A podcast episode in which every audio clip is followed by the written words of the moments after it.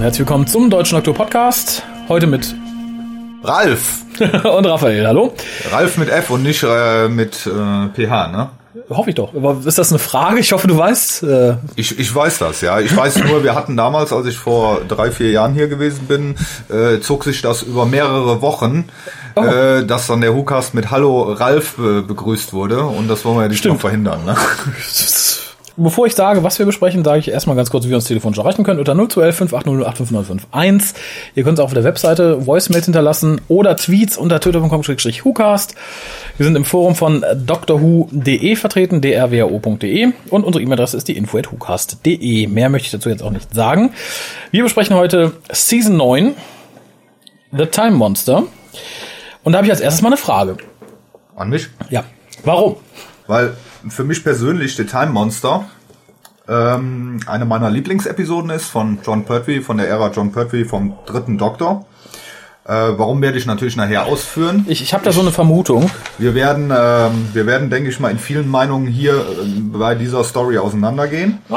Ähm, ich kann vielleicht vorweggreifen, dass ich sage, also mir gefällt's, weil die einfach sehr, sehr viele Faktoren hat, äh, die für mich eine gute Story vom dritten Doktor ausmacht, wo eigentlich alles dabei ist, was den dritten Doktor ausmacht. Mhm.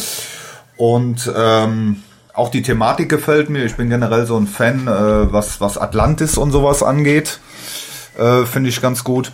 Dann auch hier noch äh, in, in der Gastrolle Ingrid Pitt, die mir sehr gut gefallen das, hat. Das, das, war die, das war die Vermutung, die ich hatte, ob es ja. äh, besagte äh, zählt natürlich auch dazu. Äh, äh, viele schöne Szenen, viele äh, Dinge, aber wie gesagt, das werden wir gleich ansprechen, ja. wo ich einfach der Meinung bin, ähm, das wird sich auch am Ende in der Bewertung widerspiegeln.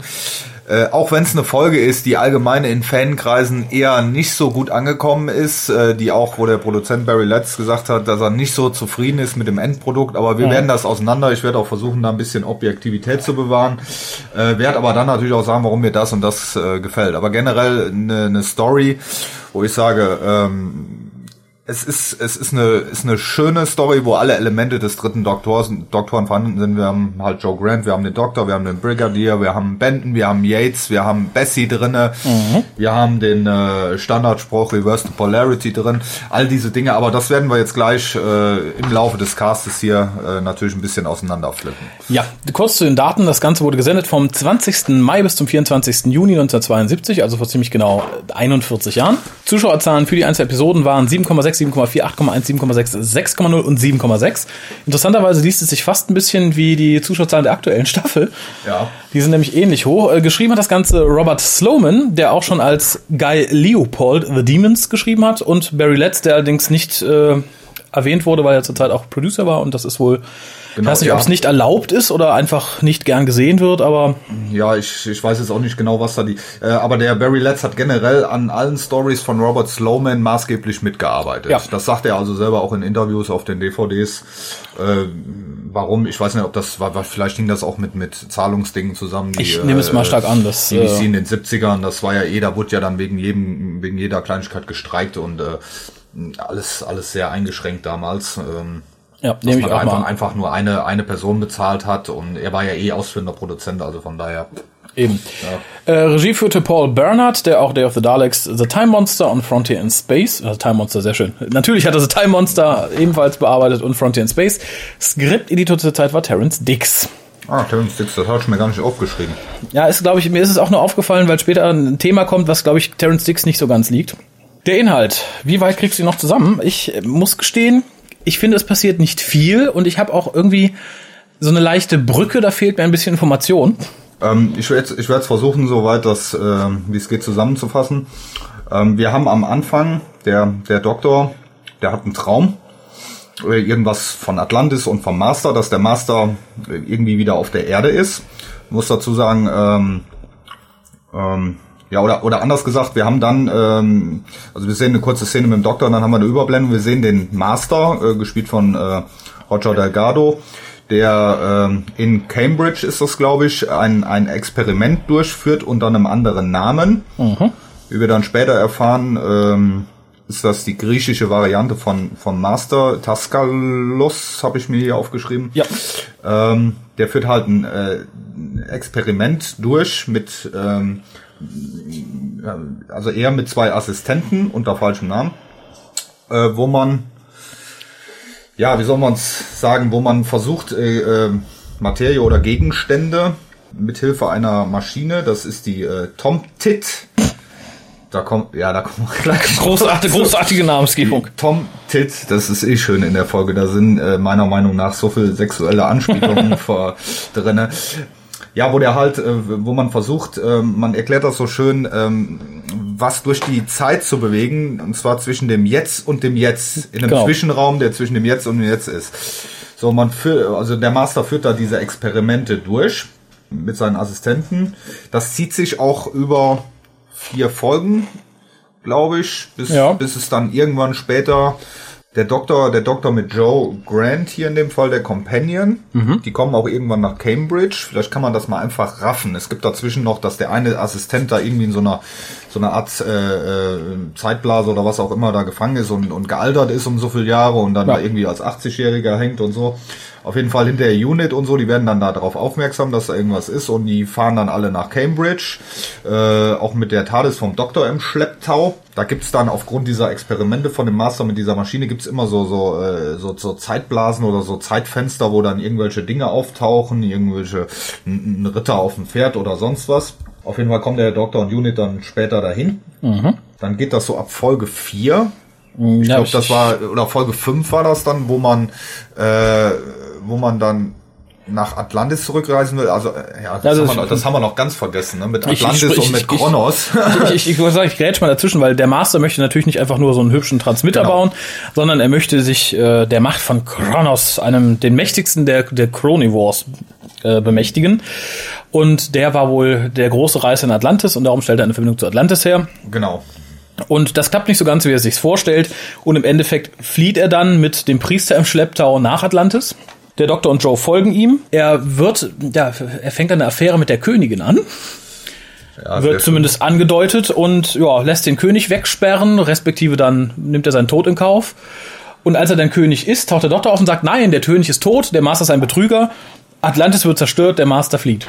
Ja, die, äh, der will in äh, Atlantis diesen, diesen Kristall da, mit dem man irgendwie den, das Kronos-Monster ja äh, kontrollieren kann und das Kronos-Monster hängt irgendwo in so einem äh, außerhalb der normalen Zeit in, in, genau. in so einem Raum, äh, ich sag jetzt mal Raum in Anführungszeichen, äh, hängt dieser Kronos, dieser dieser Zeitfresser da äh, drinne und und will will den da rausholen. Also ein bisschen, äh, wir merken schon anhand der Zusammenfassung, so ein bisschen äh, zusammengeschustert, ein bisschen äh, an den an den Haaren teilweise ein paar Dinge und und ein bisschen zu, zu zu viel eigentlich, was man da an Elementen reinbringt und wo mhm. du dann auch eben noch sagtest, wir haben natürlich Durststrecken da drin. Ähm, also ich persönlich finde, man hätte mehr mit Atlantis machen sollen.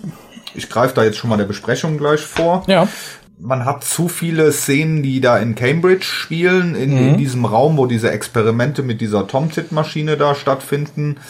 Äh, man hat sicherlich viele äh, witzige Szenen zwar auch dabei, aber äh, vielleicht auch eher unfreiwillig witzig.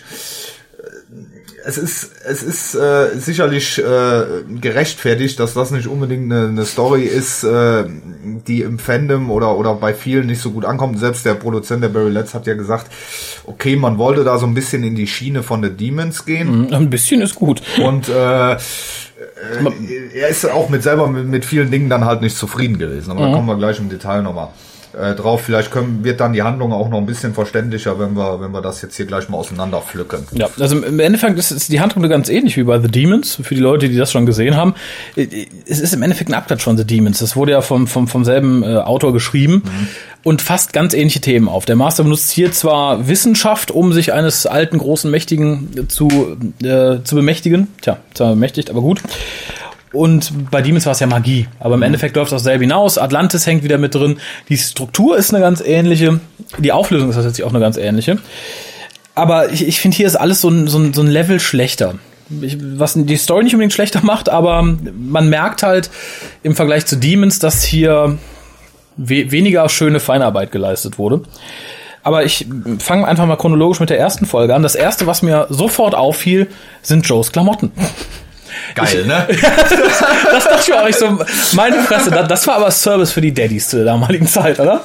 Also das ist echt äh, äh die, die, die Klamotten von Joe, ne? Äh, gelbe Stiefel. Mhm. Auch, es ist wirklich typisch 70s. Es ist so, man hätte die so ja. von der Straße holen können.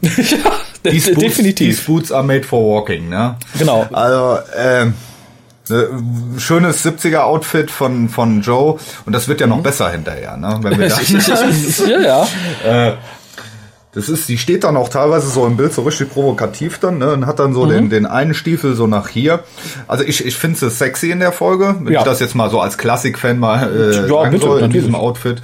Ähm, wobei ich finde eh, dass die 70er Jahre so, so von den Frauenklamotten her äh, noch was hatten. Also das war, war was Individuelles, da hat man sich abgegrenzt. Nach den 60ern kamen die 70er, wo man klamottentechnisch halt äh, äh, Schlachhosen und sonstiges hatte, was ja heute auch immer wieder mehr einfließt, auch gerade bei Frisuren, bei den ja. Männern und so. Da kommen die 70er und die 80er, die kommen ja wieder. Nein, also ganz toll von den Klamotten. Also ich äh, fand's ja. gut. Ist ein bisschen gelb, ein bisschen bunt. Ja, das ist, ja, führt später noch zum Problem, weil sie dann in einer Szene vom, vom, äh, vom Yellow Screen, der wurde damals ja häufig eingesetzt, weil im ja. Blue Screen wäre die TARDIS nicht sichtbar gewesen. Und sie wechselt halt in einer Folge dann von einer TARDIS zur anderen ja. und es ist weg. Man sieht praktisch ist halb, nur. Ist halb weg, ja. Und ja, ja. Das war irgendwo in der, in der finalen Folge dann. Wir, wir, können ja auch mal dazu sagen, dass die Story insgesamt ja sechs Episoden hat, so hat's ja eben die äh, Ratings da äh, durchgesagt. Und äh, auf DVD hat das Ganze, wenn man, ähm, man hat diese schöne Funktion alle abspielen, dann von äh, Schlage, äh, sage und schreibe 148 Minuten. Ja, äh, aber kam mir auch kurzweiliger vor. Also jetzt, äh, ich bin wahrscheinlich eh Drixen, ich habe zuletzt den Webplan gesehen, da kommt mir alles jetzt, glaube ich, kurzweilig vor. Man merkt der Strukturen sehr an, äh, wie bei allen Sechstern, dass sie halt wieder sehr stark aufgeteilt wurde. Also wir haben hier wieder im Endeffekt äh, so Sets von 222. Manche Sets waren nur in den ersten zwei Folgen zu sehen. Die letzten beiden spielen fast komplett in Atlantis. Mhm. War halt vom Studio entsprechend praktisch so vorgegeben. Was man der Story aber anmerkt, ist die Art, wie es geschrieben wurde. Und zwar wurden als erstes die ersten beiden Episoden geschrieben, die auch hier noch recht kohärent und angenehm durchzugucken wirken. Dann wurde die sechste geschrieben, die hier auch schön zum Abschluss kommt. Drei, vier und fünf sind halt so Füller und leider merkt man das den Folgen auch ziemlich stark an, dass da halt viel Wiederholung ist, viel Gerede, viel, also viel, viel hin und her im Endeffekt, immer in den gleichen Locations. Das finde ich ein bisschen schade. Ich habe mir auch, wenn man Notizen anguckt, für die Episoden verhältnismäßig wenig aufgeschrieben, mhm. weil da halt wenig Entwicklung stattfindet. Ja, das sind halt diese Momente, wo dann halt viel in diesem Labor ist und äh, genau wo man dann halt nochmal den äh, Schalter umdreht und dann nochmal und sich da nochmal drüber unterhält, äh, das zieht sich dann auch so ein bisschen da in der Mitte. Ne? Genau. Wo du sagtest, die Folge hat alles, was so, ein, so eine typische Purple-Folge braucht, um gut zu sein. Äh, was mich begeistert, was ich immer wieder gern sehe, ist der Delgado Master, den ich sowieso als besten Master ansehe. Ich finde ihn einfach fantastisch.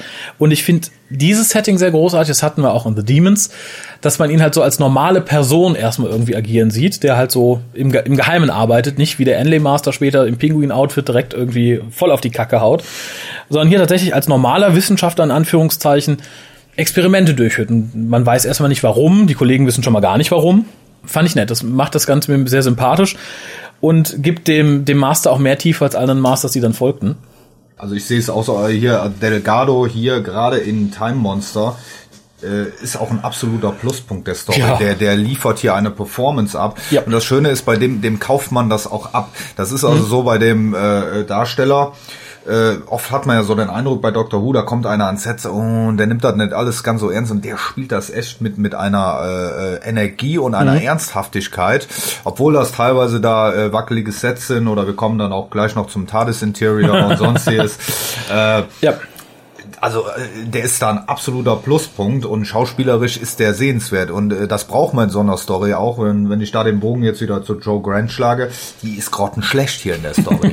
ja, das die, stimmt. Die, die kann äh, kein Stück schauspielern. Das sind teilweise ganz schlimme Szenen. Ich meine, es ist irgendwo süß zu sehen, mhm. teilweise, aber es ist, äh, es ist auch, und so gerne ich die Story mag, äh, es ist teilweise echt eine Folter, ne, weil das einfach nicht passt, dieses Acting. Und das haut der, der ähm, der, der Master da, der Darsteller, der haut das einfach raus in dieser Story. Ne? Mhm. Also wo du sagst, also gerade der Gegensatz äh, hier mit, mit Delgado als Master, einige Sachen an dieser Geschichte sind lächerlich meines Erachtens. Das ja. fängt an, ich, ich springe einfach mal ein bisschen, das werde ich dann gleich einfach entsprechend auslassen bei den Folgen.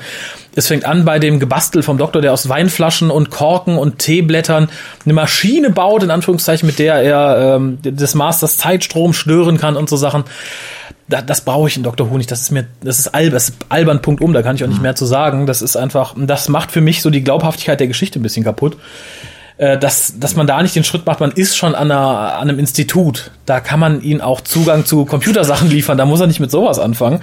Die Begründung dazu, das haben wir auch immer an der Time Lord Academy gemacht und bla, mag nett sein, aber das ist für mich dummes Schreiben und vor allem sieht es dann noch fünfmal dummer aus, wenn Pulpy da vor, vor der sich drehenden Weinflasche steht.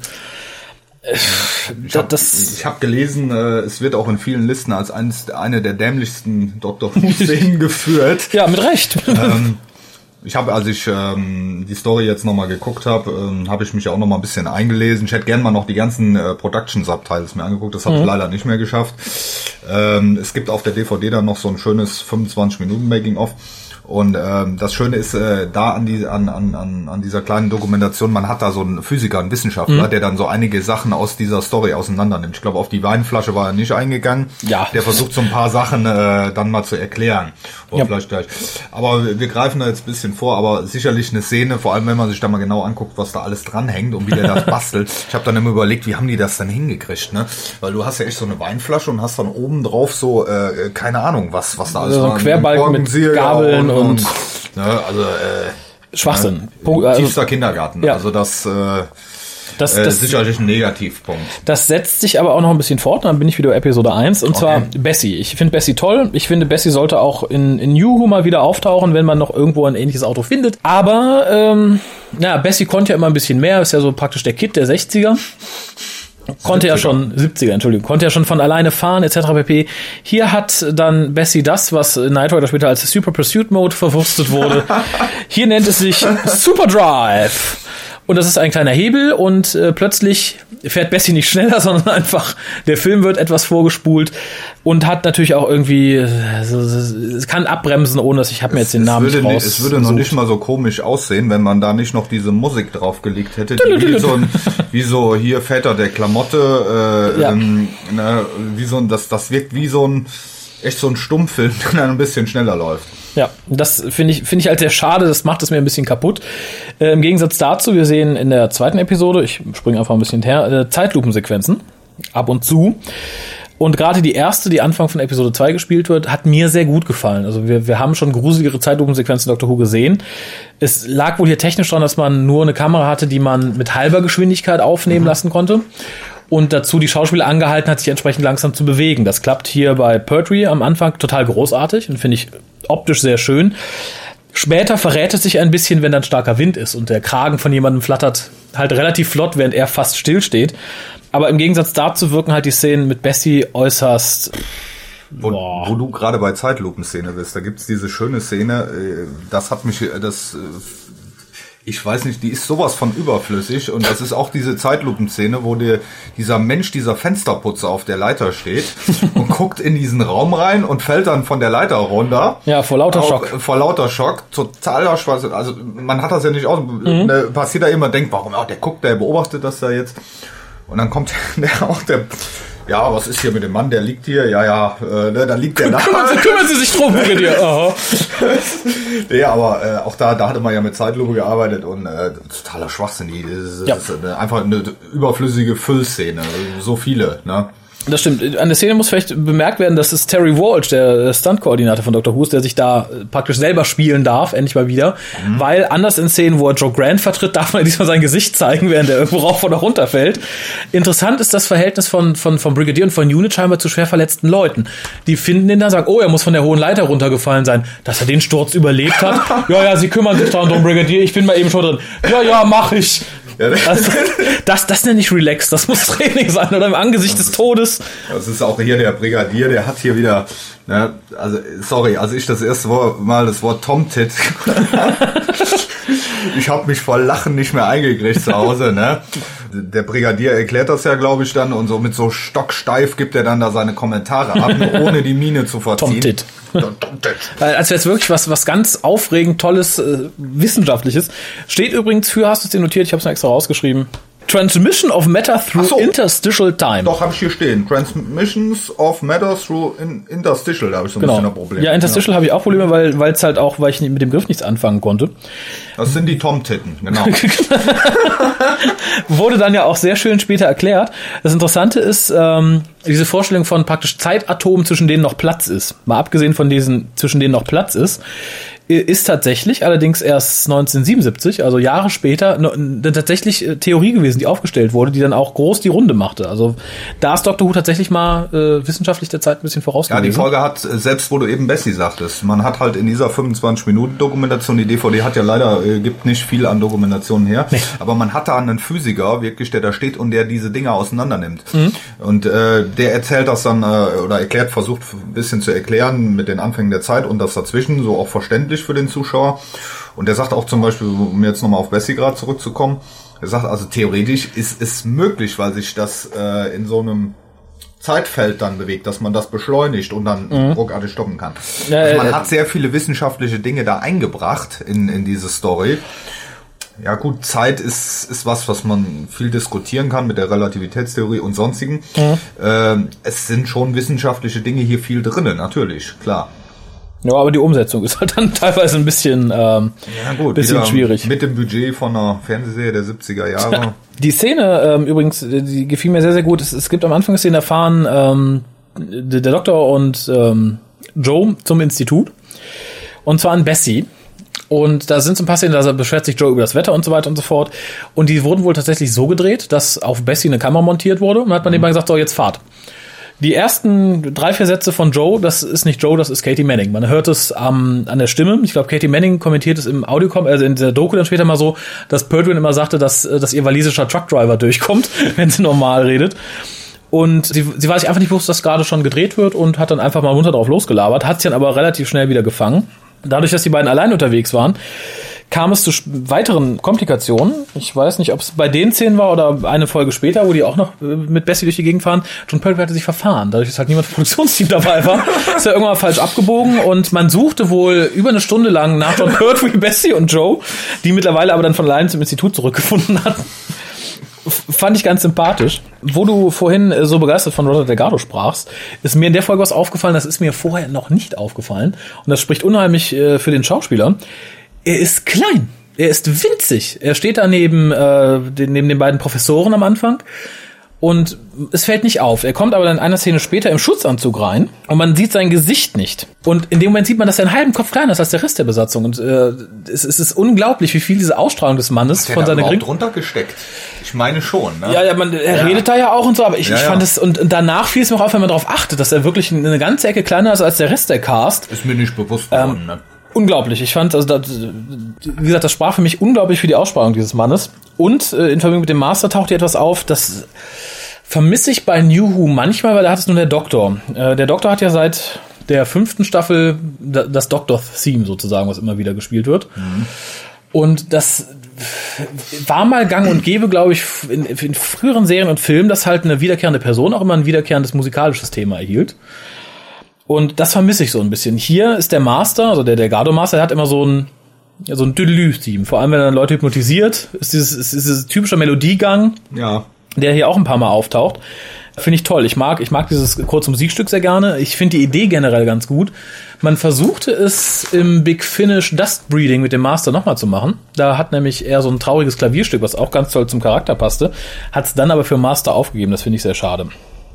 Ja, vor allem, wenn man dann, ähm, was du gerade sagtest mit diesem Musiktheme, ne, das, mhm. das funktioniert ja gut, wenn er dann zum Beispiel hypnotisiert. Mhm. Und du hast dann immer diese wiederkehrende Melodie. Mhm. Und dann hast du dann später ja in der Story, ich greife da auch schon wieder vor, ja, ja, ich weiß, äh, wo er versucht, diesen Älteren da zu äh, hypnotisieren. Oh, ich bin so alt, das funktioniert bei mir nicht. ja. Das geht nicht mehr. Und die Musik? Ich kann mich nicht mehr hypnotisieren. Fand ich gut. Und äh, vor allem dann versagt auch die Musik. Die macht dann auch so einen, so einen Knick nach unten. Ja. Fand ich gut, vor allem, weil es auch zeigt, dass der Master halt nicht, dass er, dass er fehlbar ist. Ich finde generell ist, ist die Folge so ein bisschen das, was uns mal wieder zeigt, dass der Master zwar genial ist und auch viele tolle böse Pläne hat, aber im Endeffekt ein sehr fehlbarer Charakter ist. Also hier fängt es damit an, dass er Kronos von Anfang an nicht so unter Kontrolle hat, wie er es glaubt.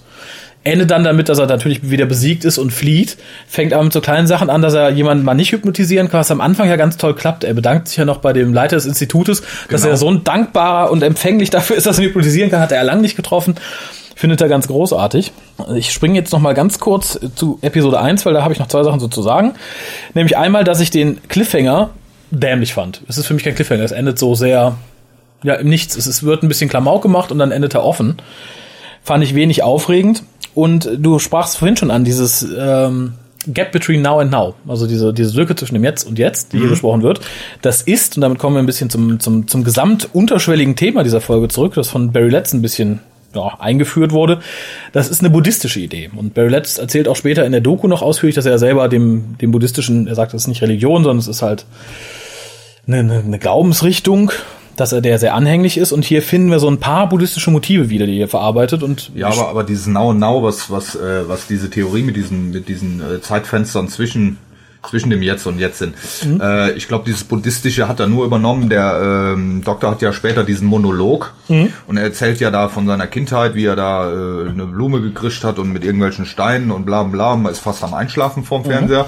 Äh, das ist, glaube ich, von dem äh, Buddhismus so übernommen worden, wo, Ja, ja. dann äh, Zehn rausgeworden ist. Genau, das ist halt so dieser Moment der Erkenntnis. Und wie gesagt, es wird, glaube ich, auch von Letts selber gesagt, er, dass er, wie gesagt, buddhistisch ist und ähm, Katie Manning betont es auch nochmal, wobei ich mir auch sehr gut vorstellen kann, dass sie äh, da auch buddhistisch geprägt ist. Weil Letz sagt ja auch, äh, er sieht Buddhismus nicht als Religion an. Ne? Das ist, Natürlich. Äh, also, ist es genau genommen ja auch nicht. Ist Also ich meine, da kann man jetzt lang und breit über diskutieren, aber ja, wie lass uns über Buddhismus genau, wir machen hier einen Cut. Nein, aber diese, dieses, ähm, ich glaube, Let's führt es in der, äh, in der Doku noch ein bisschen aus. Er sagt halt, dieser Moment zwischen dem Jetzt und Jetzt spiegelt halt diesen buddhistischen Glauben wieder, dass alles in ständiger Zerstörung und Wiederauferstehung ist, das aber so schnell geschieht, dass Okay. man es nicht nachvollziehen kann.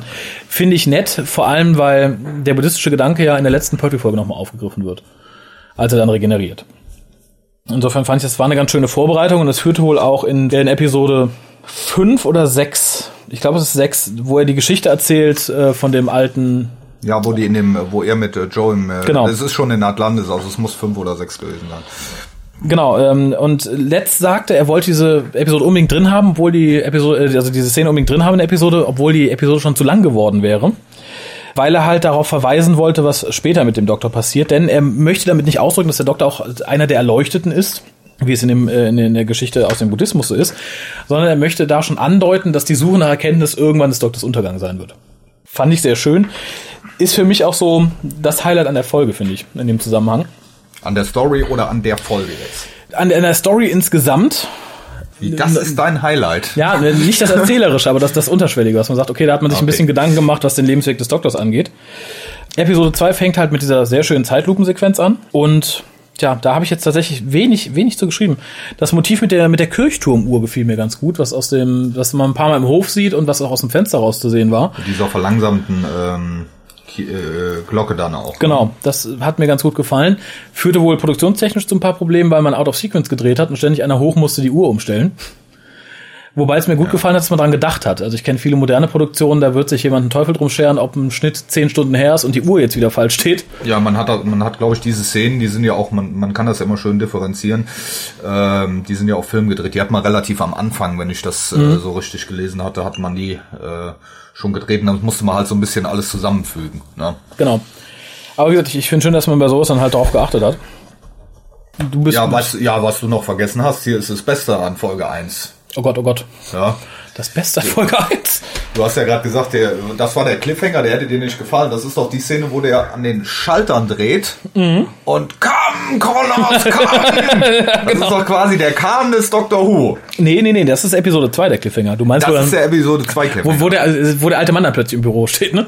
Also der Priester, wo der gegenüber. Äh, Wo der da an den Schaltern steht und brüllt dann kam Connors Gramm. genau, das, das ist, fürchte ich, erst die Folge 2. Das ist die zweite. Aber ich habe das hier bei 1 stehen. Echt? Nee. Ich habe hier nur einen, einen Satz bei 1 stehen. Come, Kronos. das sind zwei Worte. Nee, le- leider noch nicht. Aber dann wäre es auch, dann wäre viel Füller drin, glaube ich, wenn wenn wenn Aber ich glaube, wenn Episode 1 irgendwas, hängen, wär. wenn irgendwas hängen bleibt von dieser Folge, ist es Komm, Kronos, komm. Und wenn wir dann später Kronos sehen, Ja, dann wünschen wir, er wäre nicht dann gekommen. wäre wär blau gewesen. Ah, nee. In Episode 2 kommt dann die Erkenntnis, dass äh, Dr. Theskelos oder Ta Taskalos, wie man ja. im Deutschen sagt, der Master ist. Der Doktor kommentiert es irgendwie mit ah, so ein arroganter Bastard oder so ein arroganter Kerl. Ich, ich finde es mittlerweile nicht arrogant, ich finde es ein bisschen dumm vom Master. Also hätte er sich, was weiß ich, Mr. Müller genannt oder so, dann wäre man ihm nicht so schnell auf die Schliche gekommen. Das ist dann auch wieder eine der Szenen, wo Katie Manning äh, eine ihrer glorreichen, ah, jetzt weiß ich auch mal was. genau. Ja. Und dann so, ah, I've got it. It's a Master. Ja. Ich weiß, was das heißt. nee. Also da musste ich auch herzhaft lachen und das wirkt so unecht und so gekünstelt von ihr in dem Moment dargestellt und dann, das ist aber, ich glaube, man hat der Schreibertechnisch da auch nicht, man hat ja in dieser Folge äh, versucht, eine etwas stärkere Frau herauszuarbeiten, diese äh, äh, Die- die Doktorin, ist, ne? äh, Doktorin, einen etwas stärkeren Frauencharakter, aber äh, ähm, hier als Companion ist das wirklich so dieses kleine Dummchen in dem Fall, die ähm, Ja. wenn sie den Mund aufmacht, dann hätte man gewünscht, äh, äh, dass sie lieber die Klappe gehalten hätte, hätte ich fast gesagt. äh, und das ist dann so eine Szene, wo man sich dann echt an den, an den Schädel packt und sagt dann, okay. Da, da möchte ich dann zumindest sagen, man hat es versucht, auch wenn es nicht Ja. glaubwürdig ist. der, der starke weibliche Charakter ging mir aber relativ schnell auf die Nerven und ich, ich glaube, das ist auch ein Problem, was Terrence Dix generell hat, dem man ja praktisch in jedem Interview, was in die Richtung geht, anmerkt, dass er total gegen die Frauenbewegung ist, dass ihm total auf den Sack geht, dass die Frauen jetzt auch meinen, irgendwie normale Berufe ergreifen zu können. Barry Letts weiß ich nicht, aber der scheint mir damit auch nicht so gut klargekommen zu sein. Wir müssen ja immer, ich muss ja einwenden, äh, auf dem Stand der 70er Jahre. Ja, ja, natürlich. ne? Also, ja, aber ich glaube, äh, Terrence Dix ist auch heute noch der Meinung. Ich glaube, wenn du ihn heute mal drauf Ich ansprichst, glaube, aber dann. heute ist er dann nicht mehr ganz, da hat ihn die Zeit dann wahrscheinlich auch eingeholt. Ne? Ja, ja, gut, also. Ja, ich glaube, wenn er drei Wünsche frei hätte, das wäre einer davon. Zumindest. Keine weiblichen CEOs mehr, ja. Genau, zumindest ist er hier, ähm, also sind beide hier dazu, da, da, da praktisch in die Falle getappt, aus der Frau eine ganz schlimme, meckernde Emanze zu machen, die aber auch auf, auf die billigsten Sprüche anspringt. Irgendwie ihr, ihr Assistent, Stuart Hyde, gespielt übrigens von Ian Collier, der auch Omega spielte in, in, bei seinem zweiten Ja, Auftritt. die haben alle, ich habe mal geguckt, haben das gar nicht offen, die haben, sind alle hinterher nochmal irgendwie wieder aufgetaucht in, Ja. in irgendwelchen Stories. Und er spricht Bennys Vater. Das ist vielleicht noch für Leute, die Audios hören, ganz wichtig. Aber er sagt an einer Stelle, komm, wir hey, probieren hier mal aus. Hier, der, der, der doofe äh, Tethkolos ist weg. Das, jetzt probieren wir es mal. Nee, dürfen wir nicht, auf ihn warten. Ach, du musst auf einen Mann warten, damit er was tut. Nein, das probieren wir jetzt aus. ja, ja, ja, ja. Und, ja, und später dann ihr. Gemecker gegenüber Unit oder dachte ich, also das hätte man sich, das hätte man sich sparen. Ist auch kein starker Frauencharakter, das ist ein nerviger Frauencharakter. Ja, das ist, glaube ich, einfach, das ist äh, schlecht geschrieben, würde ich sagen. Ja. Also, Definitiv. ja. Wa- Was, was ich ganz nett geschrieben fand, war das unglaublich tiefe Vertrauen von Sergeant Benton in den Doktor. Denn wir haben mitgekriegt, dass der Assistent gerade wild gealtert ist in der Tomtit-Kammer. Und der Doktor sagt, gehen Sie da rein. Und Benton, ja, aber Doktor ist doch, das ist so gering, da passiert nichts. Wäre das der zehnte Doktor gewesen, er wäre sofort gestorben, nachdem er die Tür betreten hätte. Das, finde ich, zeugt schon von ganz tiefen Vertrauen in den guten Time Lord, der eigentlich nur Scientific Advisor ist und ab und zu auch gerne raushängen lässt, dass er keinen Bock auf die Menschen hat. ja, aber er kriegt ja, der Benton kriegt ja dann zum Ende noch seinen Bumerang. Das, ist, das stimmt. Das stimmt. Was mir ganz gut gefallen hat, das ist an einer Szene in Episode 2 besonders festzumachen, ist, dass viele Szenen mit etwas enden, was im, am Anfang der nächsten Szene wieder aufgegriffen wird. Wir haben hier äh, jemand sagt, glaube ich, äh, he's waiting for a call. Das ist, glaube ich, einer der, der, der, der, der, der Priester aus Atlantis, der das sagt. Und wir haben einen Schnitt auf ein Telefon, was dann plötzlich klingelt. Und das haben wir bei so ein paar Szenen, dass man immer sagen kann, okay, das ist, das wird irgendwie übergeleitet. Das wurde in irgendeinem Big Finish mal auf die Spitze getrieben. Da war es dann wieder nervig. Hier fand ich es noch sehr nett. Und was mir optisch gut gefallen hat, und das fällt, fällt, das passt übrigens sehr gut dazu, dass du dir gerade eine Zigarette angezündet hast. Der Master doch Zigarre. nicht sagen, dass wir hier rauchen. Kinder, raucht nicht. Es ist gefährlich. Es ist schädlich, es ist tödlich. aber es ist gut für die Volkswirtschaft, denn ihr zahlt praktisch sehr viel Steuern und sterbt früher. ja, aber äh, wenn ich mir dann so einen Spot angucke, wo allein das Pferd über die Weide und früher war der Marlboro dann immer dabei. Das stimmt. Aber gut, wie gesagt, er raucht nicht, aber der Master raucht Zigarre und das macht es mir immer etwas sympathischer und den Charakter auch irgendwie wie glaubwürdiger. Ich meine, heutzutage wird die BBC, glaube ich, nicht mehr trauen, irgendeinen Charakter rauchen zu lassen. Ich habe in den Dr. Who noch nie jemanden rauchen sehen, glaube ich. nee, ich glaube in Dr. Who nicht. Aber wenn du dann, äh, Info.hukas.de, wenn in New Who jemand mal geraucht hat, und euch ist aufgefallen, mir nicht. Wo habe ich das denn jetzt noch extrem gesehen in der Serie, wo, wo ich dann echt schon gedacht habe, die sind wieder von der Zigarettenindustrie gesponsert worden. War das The Fall oder Downton Abbey? Ich weiß es nicht mehr. Kann auch eine andere Serie. Also irgendeine aktuelle Produktion, wo unheimlich viel geraucht wird, wo die in jeder zweiten Okay. Szene eine Zigarette in der Hand. Ah, genau, Gavin und Stacey, da wird unheimlich viel geraucht. Ah, Gavin okay. und Stacey habe ich geschaut, genau. Und da, da qualmen die wie die Schlote, aber alle, ne? Ja, warum nicht? Aber dem Master macht es immer sehr sympathisch, weil ich finde, es passt zum Charakter, dass er gemütlich irgendwo sitzt, dass er studiert und dabei so eine fette Zigarre in der Hand hält. Äh, es passt vor allem zum zum, äh, zum Delgado Master. Also ich würde jetzt, glaube ich, Bruce nicht mit der Zigarre sehen und auch äh, John Sims Master hätte ich jetzt Schwierigkeiten, mir mit der fetten Zigarre vorzustellen. Aber zum Bild des Masters aus der Zeit passt es wie Faust aufs Auge, finde ich. Passt, ja, ja. Es gibt ja auch so äh, Karikaturen im Netz oder Cartoons oder sowas, wo man den halt mit Zigarre äh, gezeichnet sieht oder so. Das passt halt einfach. Das ist dieser, dieser Böse, dieser, dieser Charakter und dann mhm. Zigarre in der Hand. Der ist böse, aber ist nicht schlimm. Der stirbt früh an Krebs. Wir brauchen uns nur aussitzen. Gebt ihm noch eine Schachtel. Ja, der ist ja nur leider dann beim Autounfall ums Leben gekommen. Auch ja. viel zu früh, leider, aber. Viel naja. zu Ja, obwohl, ich muss sagen, Dr. Who-technisch bin ich ihm fast ein bisschen dankbar, denn das, was ursprünglich für seine letzte Folge geplant war, das hätte ich nicht im Kanon sehen wollen. Und zwar, dass der Doktor und der Master Brüder sind. Ja, stimmt, das war ja mal. Das, äh, also da hätte er vielleicht eher sagen sollen, hu, nee, habe ich keine Zeit und äh, hätte dann überlebt. Das wäre nett gewesen, aber wie gesagt, so äh, sehr schade. Dann kam allerdings was, und ich mal gucken, ob du es erraten kannst, das hat mich gestört. Das war eine Fähigkeit des Masters, die ich nicht sehen möchte, auch nicht wissen möchte, und ich finde es albern und dämlich. Das war neben dem selbstgebauten Ding etwas anderes.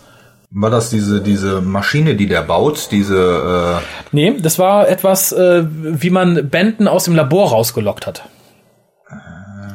Ach, vom Master jetzt, nicht vom ja, Doktor. Ja. Ach so, das war das, wo der dann auf einmal mit der Sprich äh, Stimme vom ja. Doktor spricht.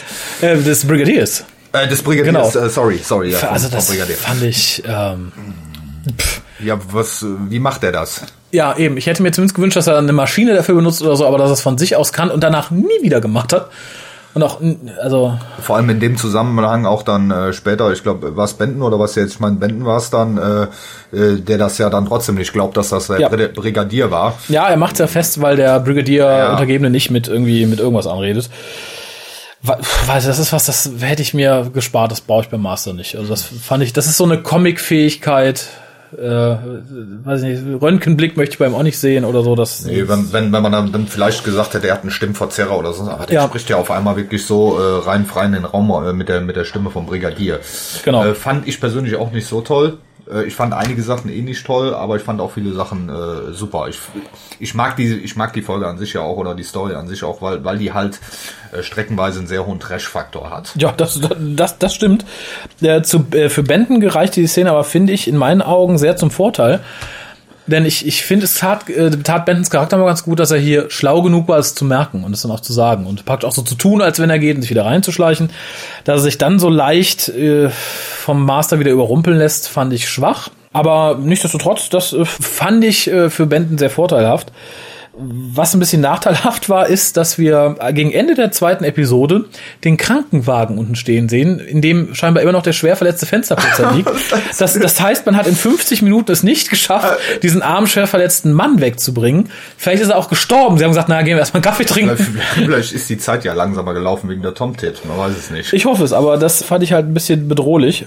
Ja, vielleicht ging es ihm, man hat, man hat ihm mal Wasser gegeben im Krankenwagen oder so.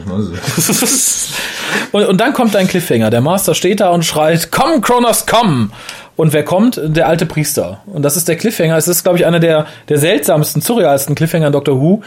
Großes Drama und plötzlich erscheint ein uralter Mann im Kostüm im Nebenraum und guckt. Zack, Abspann. Ich glaube, er schreit's dann nochmal. Also ich bin mir ziemlich sicher, dass er am Ende der Folge 1, wo er die Schalter, dann geht's auf 2 und in der zweiten brüllt das, glaube ich, nochmal. Ja, und dann also, kommt dann dieser komische alte Zauselpriester aus Atlantis. genau.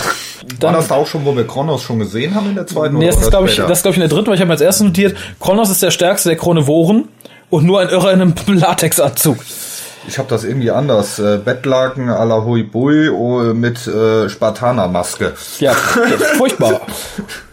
Ja, und wenn du genau hingesehen hast, dann wirst du auch, wenn du Kronos gesehen hast, wirst du auch noch schön die äh, die äh, Kabel äh, gesehen haben mit den Kronos. Also ist äh, wirklich von den Monstern, ist eines der schlechtesten Monster in der Doctor Who-Geschichte, ja. würde ich mal fast behaupten. Ja, ne? definitiv. Also es, es wirkte noch ganz gut, wenn es total überbelichtet war und so, aber Barry Letts sagt zu Recht, er ist leider nicht immer überbelichtet und darum sieht er ganz schnell aus wie ein Irrer, einfach in einem Latexanzug.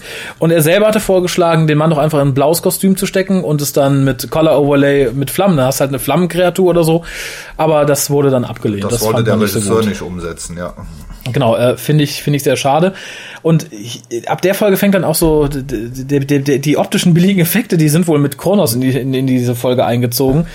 Denn ab hier sieht es dann auch doof aus, wenn die Schauspieler sich nur mit halber Geschwindigkeit bewegen, denn hier fängt es dann an, dass teilweise die Time Bubble so stark ist, dass sie sich wirklich sehr langsam bewegen müssen. Und der Doktor zieht an einer Szene, glaube ich, den Brigadier und die Doktorin aus dieser Time Bubble wieder raus. Und sie bewegt sich halt sehr langsam, während ihr Kragen ganz aufgeregt im Wind flattert. das ist halt so ein bisschen.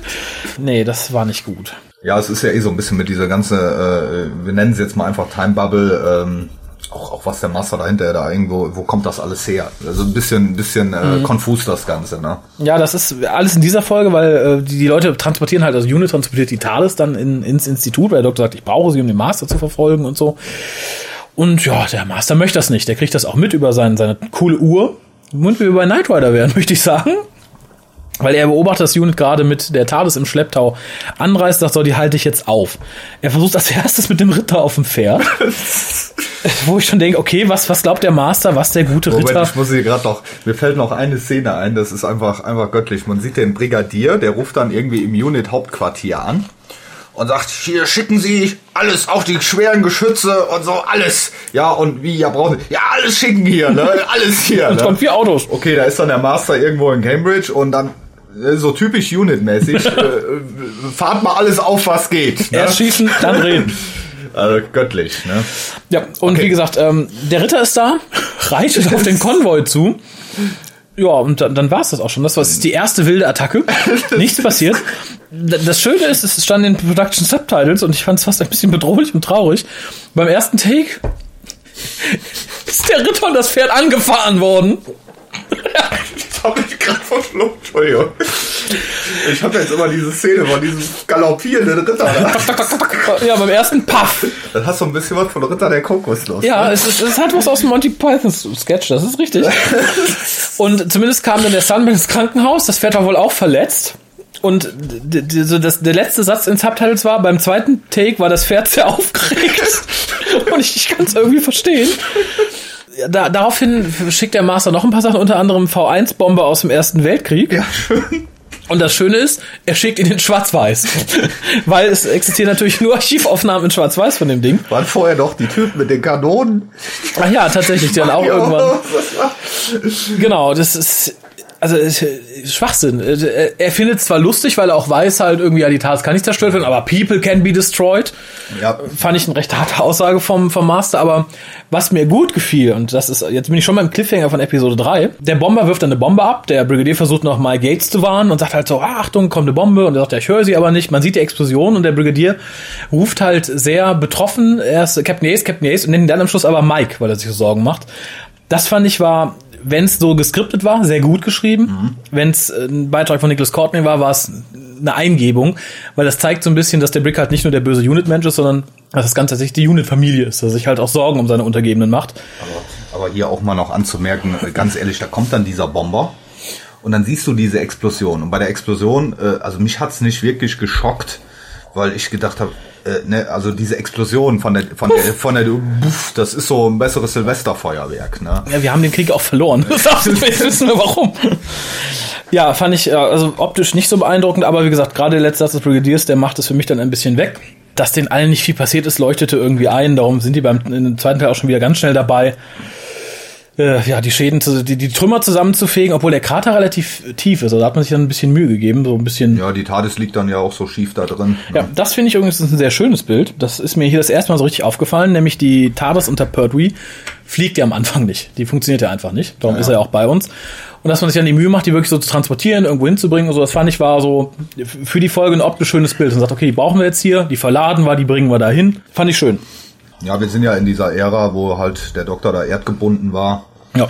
Und dann hat man sich halt solche Dinge einfallen lassen. Und deswegen ist dann auch gut, dass man die TARDIS, man hat ja eh, eh viel TARDIS-Szenen. Es gibt ja viele, gerade hört wie Folgen, wo du, wo du äh, ganz, ganz wenig, äh, wo du, wo du fast gar nicht die TARDIS siehst. Ne? Mhm. Wirklich mal nur im Ansatz da im Labor stehen oder so. Ähm, deswegen ist schon gut, die TARDIS wird ja hier auch relativ äh, viel mit eingebunden, wo wir ja, ja. gleich auch noch äh, zu kommen im weiteren Verlauf. Ja, ich habe als nächstes Stichpunkt schon die TARDIS, denn ah, wunderbar. für diese Folge wurde ein neues TARDIS-Set designt. Und aber auch ich, nur für die Folge. Ja, nur für die Folge. Aber übrigens nicht aus dem Grund, wie ich dachte. Ich weiß, dass Barry Letts das äh, Neudesign nicht mochte, aber Warum zufällig, wohl? und ich möchte Herrn Letzer nicht unterstellen, zufällig wurde das Set nach dieser Folge so schwer beschädigt, dass es nicht mehr zu benutzen war. Leute, Google, wenn ihr es noch nicht kennt, gebt einfach wirklich mal The Time Monster und TARDIS ein oder so. Man hat sich die Mühe gemacht und ich glaube 50 Salatschüsseln an die Wand geklebt. Es ist ja, du hast du hast mir ja da bei Facebook geschrieben. Ich habe ich hab das erst nicht, was will der jetzt von mir Salatschüsseln und dann habe ich die Folge geguckt und habe dann auf diese Wände geguckt und dachte, ach du Schande, das ist also wirklich ja. so wie so riesen Plastiksalatschüssel, das sieht furchtbar aus. Ja, ne? also da kann ich den Herr Letz verstehen. Ich finde es auch, das ist wirklich der schlechteste Konsolenraum, den wir gesehen haben. Ja, definitiv. Ist, also, ähm, also äh, nee, geht gar nicht. Also sieht ganz, ganz billig, ganz furchtbar aus, äh, das Ganze. Ja. Und das Schlimme ist, wir sind diesmal zweimal, wenn der Master hat seine zufällig genauso dekoriert. Ja. Nur spiegelverkehrt. Ah. Schön fand ich das allerdings, als Jodie Tades betritt, ganz überrascht kommentiert, dass er neu aussieht. Und der Doktor sagt, na, ich habe sie ein bisschen umdekoriert oder so. Fand ich schön, dass das thematisiert wurde, nicht so hingenommen. Wir haben ja auch viele Veränderungen im Konsolenraum, die dann keinen Arsch mehr interessiert haben, mhm. wo nichts zugesagt wurde. Bist du jetzt schon bei der Folge, wo äh, die TARDIS in der TARDIS hängt? Mm, da bin ich dann Nee, kommt weiter unten. Nee, nee, bin, bin ich aber hier. Ich bin jetzt fast schon Achso, da. da sind wir fast schon da. Mm, schön fand ich in der Szene, als sie dann in der Tat sind, unterhalten sich doch und der Doktor und salutieren dann voreinander. Salutieren mag ich ja nicht mehr, seit das etwas übertrieben wurde während einer gewissen Staffel mit Unit und gegenüber dem Doktor. Da ist es spielerisch ganz schön, war auch nicht, nicht scripted, das haben die beiden einfach so gemacht. Und Dudley Simmons, der die Musik für die Folge geschrieben hat, hat in dem Moment tatsächlich auch eine Referenz eingebaut. Das weiß ich allerdings auch nur, also mir ist es aufgefallen, aber ich wusste nicht, woher es kam. Ich habe es mir auch nicht notiert. Aber aus einer wohl entsprechenden Army Series hat er dann so, so einen Tune eingebaut. Okay. Man hört es ganz deutlich, dass es halt nicht zum restlichen, zur restlichen Musik gehört, was so finde ich nett, dass so Möglichkeiten noch bestehen. Das, ja, das hat, man, hat man ja gerade bei den Schwarz-Weiß-Folgen, da hat man ja viel äh, aus dem Archiv noch geholt und so, ne? Ja, nee, das hat er aber geschrieben auch. So, Tatsächlich, das, das hat er geschrieben. Es ist wirklich, ah, ja. die normale Musik geht dann praktisch normal mhm. weiter. In dem Moment, wo sie salutieren, hörst halt dieses dum, dum, dum. Äh, fand ich sehr nett. Generell, ich habe es mir auch nicht notiert, fällt mir nur ein. Für die Folge wurde unheimlich viel Musik geschrieben, vor allem für Episode 5 oder 6 war es, glaube ich. Da kommen wir insgesamt auf neun Minuten oder so. Das ist relativ viel für eine Folge von 25 Minuten, wohingegen die Episode zwei oder so mit, mit zwei oder drei Minuten auskommt. Tut der Atmosphäre ganz gut, auch wenn ich nicht unbedingt der größte Freund von Dallas Simmons Kompositionen bin, mal abgesehen vom, vom Master Theme. Dann wird hier was angesprochen, und dann sind wir gleich bei der TARDIS in der TARDIS, weil Joe fragt den Doktor, wie lange brauchen wir denn, bis wir da sind? Und der Doktor sagt, wir sind eine Zeitmaschine, wir brauchen keine Zeit, bis wir da sind. Und dann sagt er etwas, und das ist, finde ich, faszinierend, weil ich, ich, war, ich war mir gar nicht gewartet, dass es so deutlich mal gesagt worden ist. Weil je nachdem, wie das Drama es verlangt, sind wir mal zehn Minuten in der TARDIS, bis wir irgendwo sind, mal eine Minute in der TARDIS, bis wir irgendwo sind. Und der Doktor sagt diesmal tatsächlich, es, es kommt auf die Stimmung der TARDIS an, wie lange wir brauchen.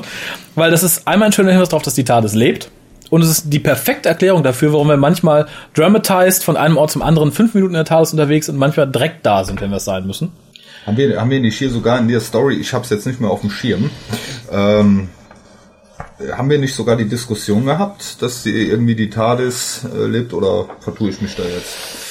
Irgendwie oder dass das dass das äh das ist kommt schließt sich dann direkt an dass sie halt sagt ja, wie Mut äh, Mut hat das und er sagte ist sie äh, am Leben? Und der Doktor vergleicht dann Bessie. Ja so ungefähr wie Bessie. Und Bessie ist ja auch in Anführungszeichen ein bisschen lebendig. Okay es wird aber, glaube ich, auch gesagt, dass Sloan mit der Idee spielen wollte und es auch noch viel weiter ausformulieren, hat es dann aber bei dem Einsatz belassen, dass halt so ein bisschen vage dargestellt wird. Fand ich gut. Und dann sind wir tatsächlich bei dem, was einige, die vielleicht rückwärts gucken, weil sie sich nicht so ganz an die alten Folgen rantrauen, aus Logopolis kennen. Der TARDIS in der TARDIS. Fand ich persönlich total genial. Ja. Also das fand ich echt gut, ne? Ja. TARDIS hängt in der TARDIS und man geht dann von der einen und kommt wieder in der TARDIS raus und so. Das ist also, mhm. wenn man wenn man sich das schon äh, überlegt, so vom vom logischen her, wie funktioniert, also das regt so ein bisschen auch an. Ja, ne? finde ich auch. Also es ist, wurde dann ja, wie gesagt, in Logopolis wiederholt, auch wieder mit des Doktors und des Masters TARDIS.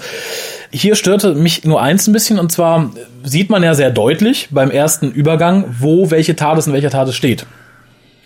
Das führt dazu, dadurch, dass das Masters Eingang auf der spiegelverkehrten Seite ist, ja. dass der Doktor aus seiner TARDIS rausgeht und zwar von links nach rechts. Kommt dann aber von rechts nach links ins Bild in der nächsten Szene. Das macht man ja eigentlich im Fernsehen nicht. Das gehört sich ja nicht. Ich muss ja einen Bildlauf eigentlich immer schön in die richtige Richtung haben. Also wenn ich von links nach rechts das Bild verlasse, muss ich auch von links nach rechts wieder reinkommen. Das ist denen wohl auch aufgefallen, allerdings erst beim zweiten Übergang. Da passt es dann ganz toll. Man sieht aber ganz deutlich, dass man dafür die Sets verschoben hat. Das heißt, die TARDIS des Doktors steht jetzt an einer ganz anderen Stelle, als sie vorher stand. Und das finde ich sehr schade. Das ist natürlich eine nette Idee, nur es hätte, hätte einem vorher einfallen können. So irritiert es ein bisschen. Es wurde dann damit begründet, ja, es ist ja einfach nur aus einer anderen Perspektive aufgenommen. Und darum haben die auch die Konsole ein bisschen verschoben, aber man merkt halt, äh, was da wirklich passiert ist. Also mir, mir, mir ist es jetzt gar nicht beim Schauen aufgefallen, ehrlich mhm. gesagt. Also Okay, jetzt, wo du es das gesagt hast, ich würde es nochmal gucken, würde ich vielleicht drauf achten. Mhm. So ist es mir nicht aufgefallen. Ist jetzt auch nichts, was mich irgendwie gestört hätte. Ich fand halt die Idee pfiffig. Man hatte, Ja. äh, man hat die Policebox äh, TARDIS, hat man äh, da stehen, dann in diesem komischen Konsolenraum und in dem anderen hat man halt die, was ist das, eine Rechenmaschine oder Ja, was? Was so ein das großer ist? Computer, So ein großer genau. Computer, die äh, äh, TARDIS vom Master. Äh, ich fand das, ich fand das eine gute Idee. Ja. Dass man halt da in diesem Zeitstrom oder wo das ist, dass man die halt quasi, dass die ineinander geschoben werden. Ja, fand ich auch großartig. Was mir an des Masters so gut gefallen hat, mal davon ab, dass man den Time Rotor ausgetauscht hat als einziges Erkennungsmerkmal, Mhm. ist die Tür. Und zwar lässt die sich nicht, lässt der Computer sich nicht öffnen wie die TARDIS, also aufklappen reingehen, Nee, sondern geht- geht man auf, zieht ein Stück zurück und das spiegelt sich auch in der TARDIS Master. Er, er macht seine Tür nicht auf wie eine Schranktür, sondern schiebt sie raus. Mhm. Fand ich, ist ein schönes Setstück und sieht auch sehr eindrucksvoll aus. Ich frage mich eh, wie das äh, teilweise mit der TARDIS, wie die Leute dann da rauskommen. Es gab eine Folge, da ist die TARDIS, glaube ich, eine riesen Orgel oder so. Ne? Mhm. Weiß ich auch nicht mehr, ob das die TARDIS vom Doktor war oder vom Master, weiß ich nicht. Das eine die vom- Orgel, aber da habe ich mich immer gefragt, wie kommt der da raus? Ja, es ist die vom sechsten Doktor. Ich, äh, zum Glück zeigte man uns da ja nur die Vorderseite und er stieg ja auf der Rückseite Ah, ein. Darum okay. hoffe ich mal, da war eine riesige Tür.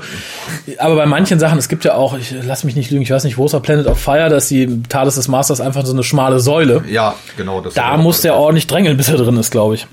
Weiter in der Folge kommt dann etwas, das hätte ich nicht gebraucht. Ich frage mich, warum das drin ist. Baby Benton. Baby Benton. Baby Benton. Also, Ich fand aber Baby Benton so. Also ich fand's lustig. Ähm, das Lustige ist, ich habe ihn, ich habe ihn mir direkt bei Episode 4 als Baby Benton notiert und er wird später wirklich Baby Benton genannt.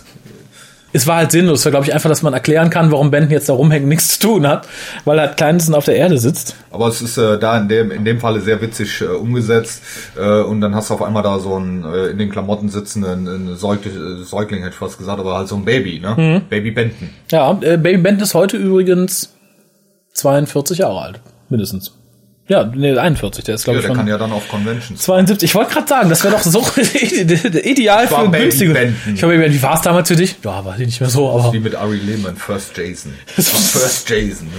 Das tourt dann nur noch auf Conventions rum. Baby Benton. Ja, aber ich, ich, ich glaube, vielen Jasons geht so, dass die auf Conventions rumtouren, oder? Ich Ja, erinnere ja, mich an die Movie Days. Jason 1, 4, 7, 9 waren da oder so. Ja, ja, nee, also die sind eigentlich alle unterwegs, die da unter der Maske gesteckt haben. Echt? Aber die, die müssen auch noch einen richtigen Job haben, oder? Damit kann man sich ja nicht über Wasser halten. Ja, ich sag mal, von den neueren Filmen jetzt, die sind natürlich äh, äh, hier und da noch in Produktionen drinne. Mhm. Äh, aber ansonsten machen die nichts mehr groß. Ich meine, Okay. wenn du dann, äh, wir hatten ja neulich den Richard Buger, der ist verstorben, der hat in dem, dritten Friday des 13. Film gespielt. Mhm. Äh, da ist dann, äh, da machst du nichts mehr groß, wobei der auch äh, irgendwie, ich glaube sogar mal einen Golden Globe noch gekriegt hatte für irgendeine Oh. Kameraarbeiten oder sonst was. Okay. Ja, und ansonsten, wenn die irgendwann als Stuntman gearbeitet haben, da ist halt Schluss, da machen die irgendwas Ah, anderes.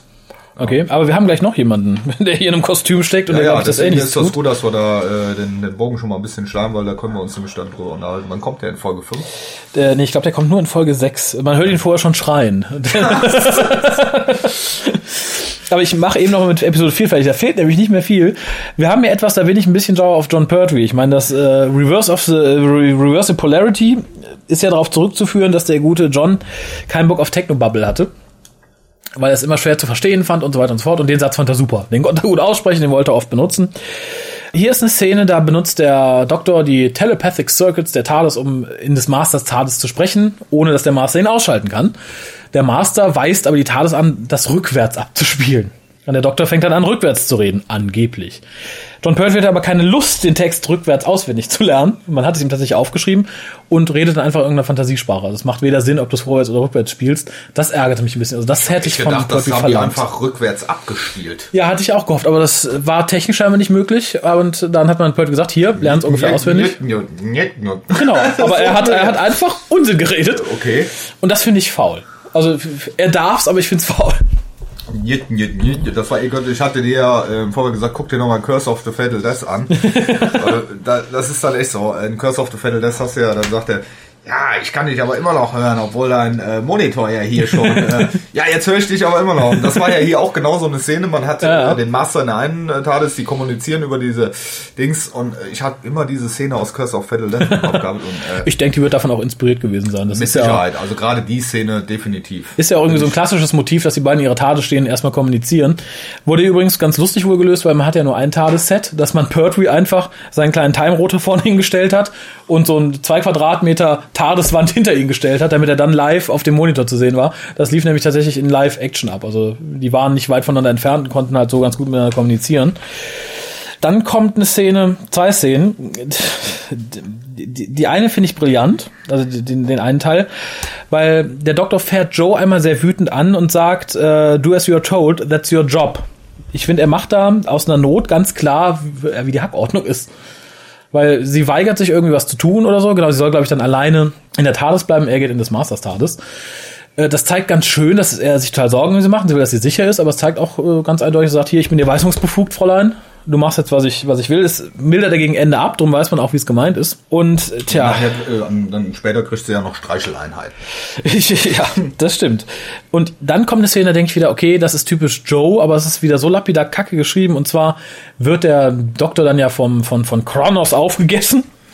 Angeblich vom Flattervogel. Und was macht Joe? Sie wird bewusstlos. Oh, der Doktor. Oh, Plock. Also, weil das ist, ich weiß nicht, ob es Lazy Writing ist oder ob man es wirklich für eine gute Idee gehalten hat. Ich habe keine Ahnung. Es äh, bietet für uns den Vorteil, als sie sich später wieder aufrappelt, man sieht ihre Unterwäsche. Ja, da habe ich nicht drauf geachtet. Ich muss leider gestehen, seit ich gesehen habe, was sie anhabe, habe ich in jeder zweiten Szene geguckt, ob man nicht vielleicht, ob sie sich ungeschickt setzt oder so. Da rappelt sie sich auf, aber sie trägt einen ganz normalen weißen Schlüpper. Also nichts, nichts besonders Tolles. Cliffhanger ist dementsprechend auch mau. Joe ist allein in der TARDIS. Apropos uh. weißen Schlüpper, was wir noch vergessen haben. Oh Gott. Ja, also äh, relativ am Anfang, äh, da haben wir ja, ich weiß nicht, Folge 2 oder 3, da äh, bastelt der Doktor ja so einen komischen Time-Sensor. Mhm. Oh. Ja, der, der Time-Sensor, der dann äh, irgendwie, äh, bevor er dann auch äh, nach Cambridge fährt, äh, ich weiß nicht, ob dir das aufgefallen ist, aber der hat ja eine sehr komische Form, das Ding. Also mhm. will heißen, der sieht so aus wie so ein, so ein äh, Phallus. äh, äh, sorry, das kann ich nicht ernst nehmen. Und wenn du dann im, im Making-of diesen äh, den Darsteller vom, vom Benden siehst, äh, der muss sich auch ein bisschen zusammenreißen, als er über dieses Gerät da erzählt. Mhm. Ne? Also ich weiß nicht, äh, das sieht ja wirklich aus wie so ein... Äh, ja, vor allem das Schöne ist, dass Katie Manning ihn ständig in der Hand halten muss ja. und auf den Knopf drücken, wenn das Ding anfangen soll, und irgendwas dann, zu detektieren. Dann, dann geht auch noch oben dieser kleine Radar dreht sich so. genau. Also unfreiwillig, ich weiß nicht, ob da irgendwie der, der Designer von dem Ding da bewusst was eingebaut hat. Oder es war wirklich, man hat ja in den 70ern waren ja, ist ja viel so, äh, äh oder 60er, Anfang 70er ist ja, ist ja Sexualität viel hochgekocht. Auch mhm. in, in Produktionen und Sachen, äh, wo man einfach Dinge eingebaut hat. Mhm. Also ich. Ja, ich, ich glaube, die Form des Dinges war einfach ein bisschen geschuldet, also allein die Größe, ja. weil das Ding seine, Batter seine eigenen Batterien enthalten musste. Äh, denn ursprünglich war wohl geplant, das Ganze per Draht äh, mit Strom zu sein, hätte es kleiner sein können. Aber da Katie Manning keine Ärmel hatte, wählte man halt die größere Variante. Die hat das bestimmt Hause genommen. Meins. Das ist mir, das dreht sich, das vibriert und das ist groß. So, Dankeschön. Kopfkino, bitte. so. Ah, nee, aber okay. wir sind, wir sind, apropos Kino, wir sind jetzt, wir verlassen die bisherige Folge und tauchen plötzlich in Atlantis auf. Neues Setting. Man sieht nur noch gelegentlich ganz kurz in den Zwischensequenzen das, ähm, das Labor und Unity draußen festgefroren sind, damit sie zwei Episoden lang beschäftigt sind. Also wir, haben, wir, haben, wir haben wirklich, wir haben den Break, ne? Wir haben die ersten drei Folgen Labor, dann haben wir die ja. vierte Folge, äh, die TARDIS, die spielen überwiegend der TARDIS und dann sind wir in ja. Atlantis, genau. Genau. Und in Atlantis, mal abgesehen davon, dass das Set sehr schön ist, finde ich, dafür, dass man es nur für zwei Folgen gebraucht hat. Ja, es wirkt nur ein bisschen, äh, bisschen, klein. bisschen klein halt. Ja, ne? Da hätte man äh, wir ein bisschen in die, in die Tiefe gehen müssen. Äh, ja, aber hätte man, glaube ich, auch tiefer in die Hosentasche greifen. Die Kostüme haben mir durch die, durch die Bank weg ganz gut Wollte gefallen. Wollte ich gerade sagen, habe ich auch aufgeschrieben. Äh, Kostüme, Outfits fand ich super. Ja, wobei ähm, es ist wohl anzumerken, dass die nicht so originalgetreu waren, weil die Frauen zur damaligen Zeit nicht so Ausschnitte gehabt haben. Ja, aber das können wir ja gleich in Kombination mit der Darstellerin bringen. Ähm. Aber alles andere war wohl vor allem diese androgynen Wächter, die dann auch äh, Mascara aufgelegt hatten und so weiter und so fort, die waren wohl sehr realistisch, führte nur bei einem der Wächter dazu, der sich ganz gut mit der Königin verstand, dass er wohl ständig Augenprobleme bekam, weil er auf das Zeug nicht klar kam. Man sieht es auch, er, er, er knipst immer sehr nervös mit den Augen. Aber wer würde das nicht bei Ingrid Pitt? Ingrid Pitt, die ist ja leider verstorben vor ein paar Monaten. Ach, tatsächlich? Ja, ja, die ist tot. Oh. Das war jemand, den ich immer gehofft hatte, mal noch auf einer äh, Con zu treffen. Ich meine, die hat natürlich eine wahnsinnige Ausstrahlung. Ne? Zwei wahnsinnige Ausstrahlungen. Ja, das Traurige ist, es war auch in den Production Subtitles zu lesen. Sie persönlich war der Meinung, sie wäre nur wegen ihren Ausstrahlungen gecastet worden. Okay. Wobei der Casting Director immer gesagt hat, nee, er wollte sie halt explizit wegen ihrer Darstellung. Sie hatte damals ja auch schon in den, in den Hammer-Movies mitgespielt. Wenn ich mich nicht irre. Ja, sie hat unter anderem hier Comtesse des Grauens, äh, Countess Dracula war das 1972 mhm. und ich glaube einem von der Karnstein-Trilogie, jetzt äh, weiß ich aber nicht mehr in welchem, da hat sie auch mit, also sie hat auf, war auf jeden Fall in Hammerfilmen dabei und ich denke mal so, äh, wo, wo man sie am besten in Erinnerung behalten kann, ist halt Countess Dracula. Mhm. Ja gut, wo ich sie am besten in Erinnerung behalte, ist bei ihrem Kick gegen den Mörker, ja, etliche gut, das, Jahre das später. ja dann äh, Warriors of the Deep war das, ne, wann 86, nee, 86 zu spät, wann war das? Muss irgendwann 84, 84 glaube ich, also sowas, rum. Ich habe es gerade auch auch nicht auf dem Schirm. Nein, aber, Ingrid, aber, aber Ingrid Pitt, die wirkt natürlich, die hat dieses Kostüm, ja. die hat diesen wahnsinnigen. Ausschnitt, äh, diese feuerroten Haare mit dieser äh, äh Perücke auf. Mhm. Das ist einfach, äh, also da darf ich dann auch mal schmachten vor Fernsehschirm. Ne? Ähm, ist persönlich nicht so mal ganz mein Typ, aber ich fand, sie ist die Idealbesetzung für die Rolle. Also sie macht in der Rolle verdammt viel her. Interessant fand ich, dass sie halt durch ihren polnisch angehauchten Akzent ein bisschen aus der Rolle fällt, was aber sehr schön erklärt wurde, in zwei Nebensätzen, dass sie eigentlich gar nicht gebürtig aus Atlantis kommt, sondern von woanders. Mhm. Fand ich war eine sehr, sehr elegante Lösung. Was weniger elegant war, war die hässliche Katze, die sie dabei hatte. Sie selber hätte sich wohl einen Tiger gewünscht. War zu lesen, aber es war zu teuer. Daraufhin hat man wohl eine ägyptische Katze gesucht. Und die hätte man aber mit 150 Pfund versichern müssen. Und damit wäre es der bestbezahlteste Darsteller am Set gewesen zu der Zeit. Und dann hat man es gelassen, hat sie eine ganz normale doofe Katze naja, bekommen. Ich hätte jetzt fast gesagt, Hauptsache Ingrid Pitt hat eine Muschi. du, du, du wirst lachen. Production Subtitles. And now in the next sequence, you can have a rare look at Ingrid Pitt's pussy. Das steht so in den Production Subtitles. Ja, die haben sich wahrscheinlich beim Programmieren da, äh, beim Eingeben der Subtitles, haben die sich auch kaputt gelacht. ich nehme es auch an. Ähm, es war toll. Die Katze wurde übrigens gefeuert, weil sie äh, Ingrid Pitt gekratzt hat in einer Szene. Und in eben dieser Szene, das ist eine Dialogszene zwischen dem Master und der Königin, permanent Rotter Delgado angefaucht hat. Das erinnert das mich sagt jetzt, einiges aus für dich. Das erinnert mich jetzt so ein bisschen an Marco Polo. Ne? Ich meine, die existiert ja nicht mehr, aber äh, da gab es ja auch so eine Szene mit einem Affen. Und Stimmt. muss der Affe, ich weiß nicht, ich hatte das mal irgendwo in einem Interview äh, gehört, der, der Affe muss sich da wohl auch ein bisschen daneben benommen haben. Finde ich toll. Aber das scheint eine Folge zu sein, wo sich Leute neben nehmen und gefeuert werden. Denn die Königin hat ja so eine, so eine Angestellte, Angestellte würde ich sagen, eine, eine, eine Zofe, Laika Lakis. Karkis. Lakis. Karkis.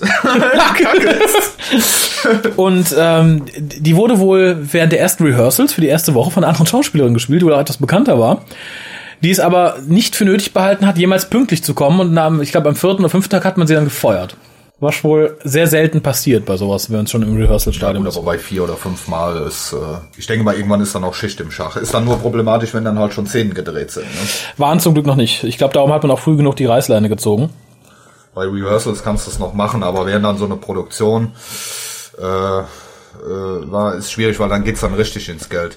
Ich denke da jetzt auch Eben. mal gerade an Zurück in die Zukunft. Ne? Da gab es ja damals, sind ja schon viele Szenen mit äh, Eric Stolz gedreht worden. Ja. Und ähm, äh, ich weiß nicht, ob sie auf der Blu-ray oder DVD als, als Deleted Scenes irgendwo gibt. Äh, und dann also hat man ja während der, laufenden, äh, während der laufenden Produktion hat man dann ja die, den Hauptdarsteller ausgewählt und das geht dann, wird dann richtig teuer. Ja, klar. Ja. Ich meine, Voyager war auch für die erste Folge ja eigentlich äh, Genevieve Buwold genau, als Voyager. Ja. Die sind, glaube ich, auch auf den DVDs mit drauf, also zumindest an ein paar Szenen. Okay. Ich weiß nicht, ob die Szenen mit Eric Stolz noch existieren. Es gab auch in der Serie Fringe gab es da mal eine schöne Hommage, weil bei Fringe ist man ja immer im, im Paralleluniversum. Äh, oder nicht immer, man ist schon mal im ja. Paralleluniversum und da gab es dann so ein Kino, wo oben an dem Kino stand äh, Back to the Future, Eric Stolz in Back to the Future. Echt, geil. Hab ich, das habe ich verpasst. Habe Fringe ja. gerne geguckt, aber und das ist ja auch, äh, das wird ja auch Making ofs erzählt. Man, man hatte damals Michael G. Fox nicht kriegen können, weil der da mhm. an der Fernsehserie gearbeitet hat. Und äh, hatte halt Eric Stolz schon gecastet und hat auch schon viel mit dem gedreht. Und dann hat man das alles wieder neu drehen müssen. Ja, gut, also generell, wenn man, wenn irgendwo ein Schauspieler oder äh, ähm, ein ganz krasses Beispiel, äh, Dr. Panassos, der von Terry mhm. Gilliam, der Film. Ja, gut, wo der, wo der Heath Ledger dann äh, während dem Film gestorben ist und als Notlösung hat man dann gesagt, okay, wir lassen den jetzt von so vielen Darstellern spielen. Ja, ne? Das war aber für mich, finde ich, ist es äh, sehr, ist es die Ideallösung gewesen. Also ich fand es so, wie es war, war es eine geniale, geniale Sache, die das gut zum Thema des Films passte. Aber gut, ich meine, für Dr. Who hätte den Tod bedeutet, glaube ich, wenn die dann in der Produktion ausgefallen wäre. Äh, dann wäre das wahrscheinlich heute so ein halbes Schader oder sowas. Ja, oder sie hätten es gemacht wie in Green Death und einfach für die Episoden dann einfach jemand anderen genommen, der einfach so ausgetauscht wurde mit zwei Sätzen. Ah, Lark ist krank. Aha, okay. Ja, gut, das kann man dann auch machen. Dann habe ich für die Folge nicht mehr viel. Das ist, wie gesagt, eine von den Füll-Episoden, wo nicht viel passiert. Ist, ist da schon der Mino Tower? Mino? Nee, der kommt, der ist zum Glück nicht viel zu sehen. Der, der, der, der taucht, glaube ich, im Cliffhanger auf. einen großen Auftritt. Aber man sieht ihn da noch nicht. Wie heißt die, wie heißt die Königin überhaupt? Galilea, Gal, Galaya? Queen Galeia, würde ich Galeia. einfach mal sagen. Okay. Und zwar, was mir an der Folge sehr gut gefallen hat, und da erinnerte mich äh, der Delgado Master das, das erste Mal ein bisschen an den von Sim dargestellten Master in seinem, in seinem ersten, in seiner ersten Staffel. Und zwar plant der Master hier ganz, ganz akribisch, wo er mit der TARDIS landet, damit alle ihn sehen und so. Das, das fand ich schön. Da, da, da, da hing so ein bisschen der, der, der Showman raus oder der Politiker später, der sich gut in Szene setzen muss. Ja, der plant ja dann noch da schwer mit Karte und so. Ne? Genau. Genau da in der Mitte. Fand ich großartig. Also das macht ihn mir erneut sehr sympathisch. Ja, und dann der etwas traurige Cliffhanger. Joe wird halt zum Minotaurus geworfen. Aber alles, was, glaube ich, im Cliffhanger passiert, ist, dass, dass sie angeschrien wird. Brrr! Schnitt. Ja, vor allem, der, also wir haben, äh, man muss jetzt dazu sagen, da kommen wir jetzt zu, das ist äh, der den, den Minotaur da spielt, das ist Dave Prowse und viele Ja, ja, werden ja. den kennen, weil der hat unter der oder der hat bei Krieg der Sterne halt unter dem der Maske von Darth Vader gesteckt. Da ist der eigentlich am bekanntesten für. Er hat auch in einem Hammerfilm gespielt, Frankensteins Höllenmonster von 72 ist der, glaube ich. Und der hat, was man sagen muss, äh, der hat ähm, den Bodybuilder-Coach gemacht für Christopher Reeve für die Superman-Filme. Ah, okay. Ja, und der hat halt sehr, sehr viel Stunt-Arbeiten gemacht, der hat viel so unter Masken und sowas gearbeitet und der ist ja heute noch auf Conventions unterwegs und der war ja äh, jetzt auch ähm, im Juni auf der äh, Roleplay-Convention dieses Jahr. Ich kenne den persönlich auch, ist ein sehr sympathischer Mensch. Der hat halt viel so Rollen gemacht, aber der kann halt dadurch, dass er da überall in so Produktion gewesen ist, natürlich auch eine Menge erzählen. Ne? Das stimmt. Also ich, ich hatte ihn auf den Movie Days gesehen. Ähm, war ein bisschen schockiert, dass er mittlerweile an Krücken läuft. Ja, das macht Ada aber schon ein paar Jahre, weil der Oh, okay. operiert wird und so. Achso, nee, okay, ich dachte, das wäre was Aktuelles gewesen. Und da sagt er nämlich so, nee, nee, er hat ja ganz viele so Auftritte und so, das macht er ja super gerne und so.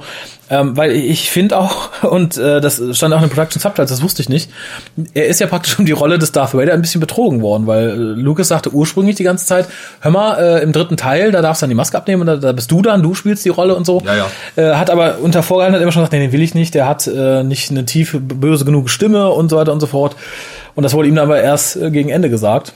Ja, Und das tat mir ein bisschen war leid. Auch, wenn ich das richtig in Erinnerung habe, ihm war das, glaube ich, nicht bekannt, dass er äh, übersynchronisiert wird. Oh. Da war, glaube ich, auch nicht die Rede von. Und dann hat Okay. ja James Earl Jones in dem Original gesprochen. Ah. Ähm, gut, wenn man es weiß, aber im Endeffekt äh, unter der Maske vom Darth Vader in dem schwarzen Umhang, da hätte du jeden drunter stehen Ah, klar. Ein- Irgendein zwei Meter Schauspieler. Ich meine, er ist es nur gewesen. Man weiß, dass, dass er das gemacht hat und der profitiert da halt heute noch von. Ne? Weil dass der da in Frankensteins Höllenmonster, das, das Frankenstein-Monster gespielt hat, da erinnern sich wahrscheinlich die Hammer-Fans dran, aber das war's dann auch schon. Ne? Ja, Und das da war ich halt sehr überrascht, wie ich das dann im Abspann gelesen habe. Ah, ich sag ja, okay, da ist er. Ja, vom Körperbau kommt hin. Mehr war auch nicht zu sehen. Und das ist, glaube ich, der größte Kritikpunkt in Episode 6. Wir haben ein schlechtes Minotaurus-Kostüm. Und normalerweise würde mir als Regisseur einleuchten, nicht so viel Licht. Die leuchten den voll aus, permanent, die ganze Zeit. Der steht im Scheinwerferlicht. Da, da habe ich mich echt gefragt, waren die am Set denn blind? Also, es ist noch nicht mal so, dass das, das zufällig ein bisschen viel Licht ist. Ich meine, hier bei der, bei der Latexmasse von Connors kann man auch sagen, ja, okay, ungeschickt, der ist ab und zu zu gut zu sehen.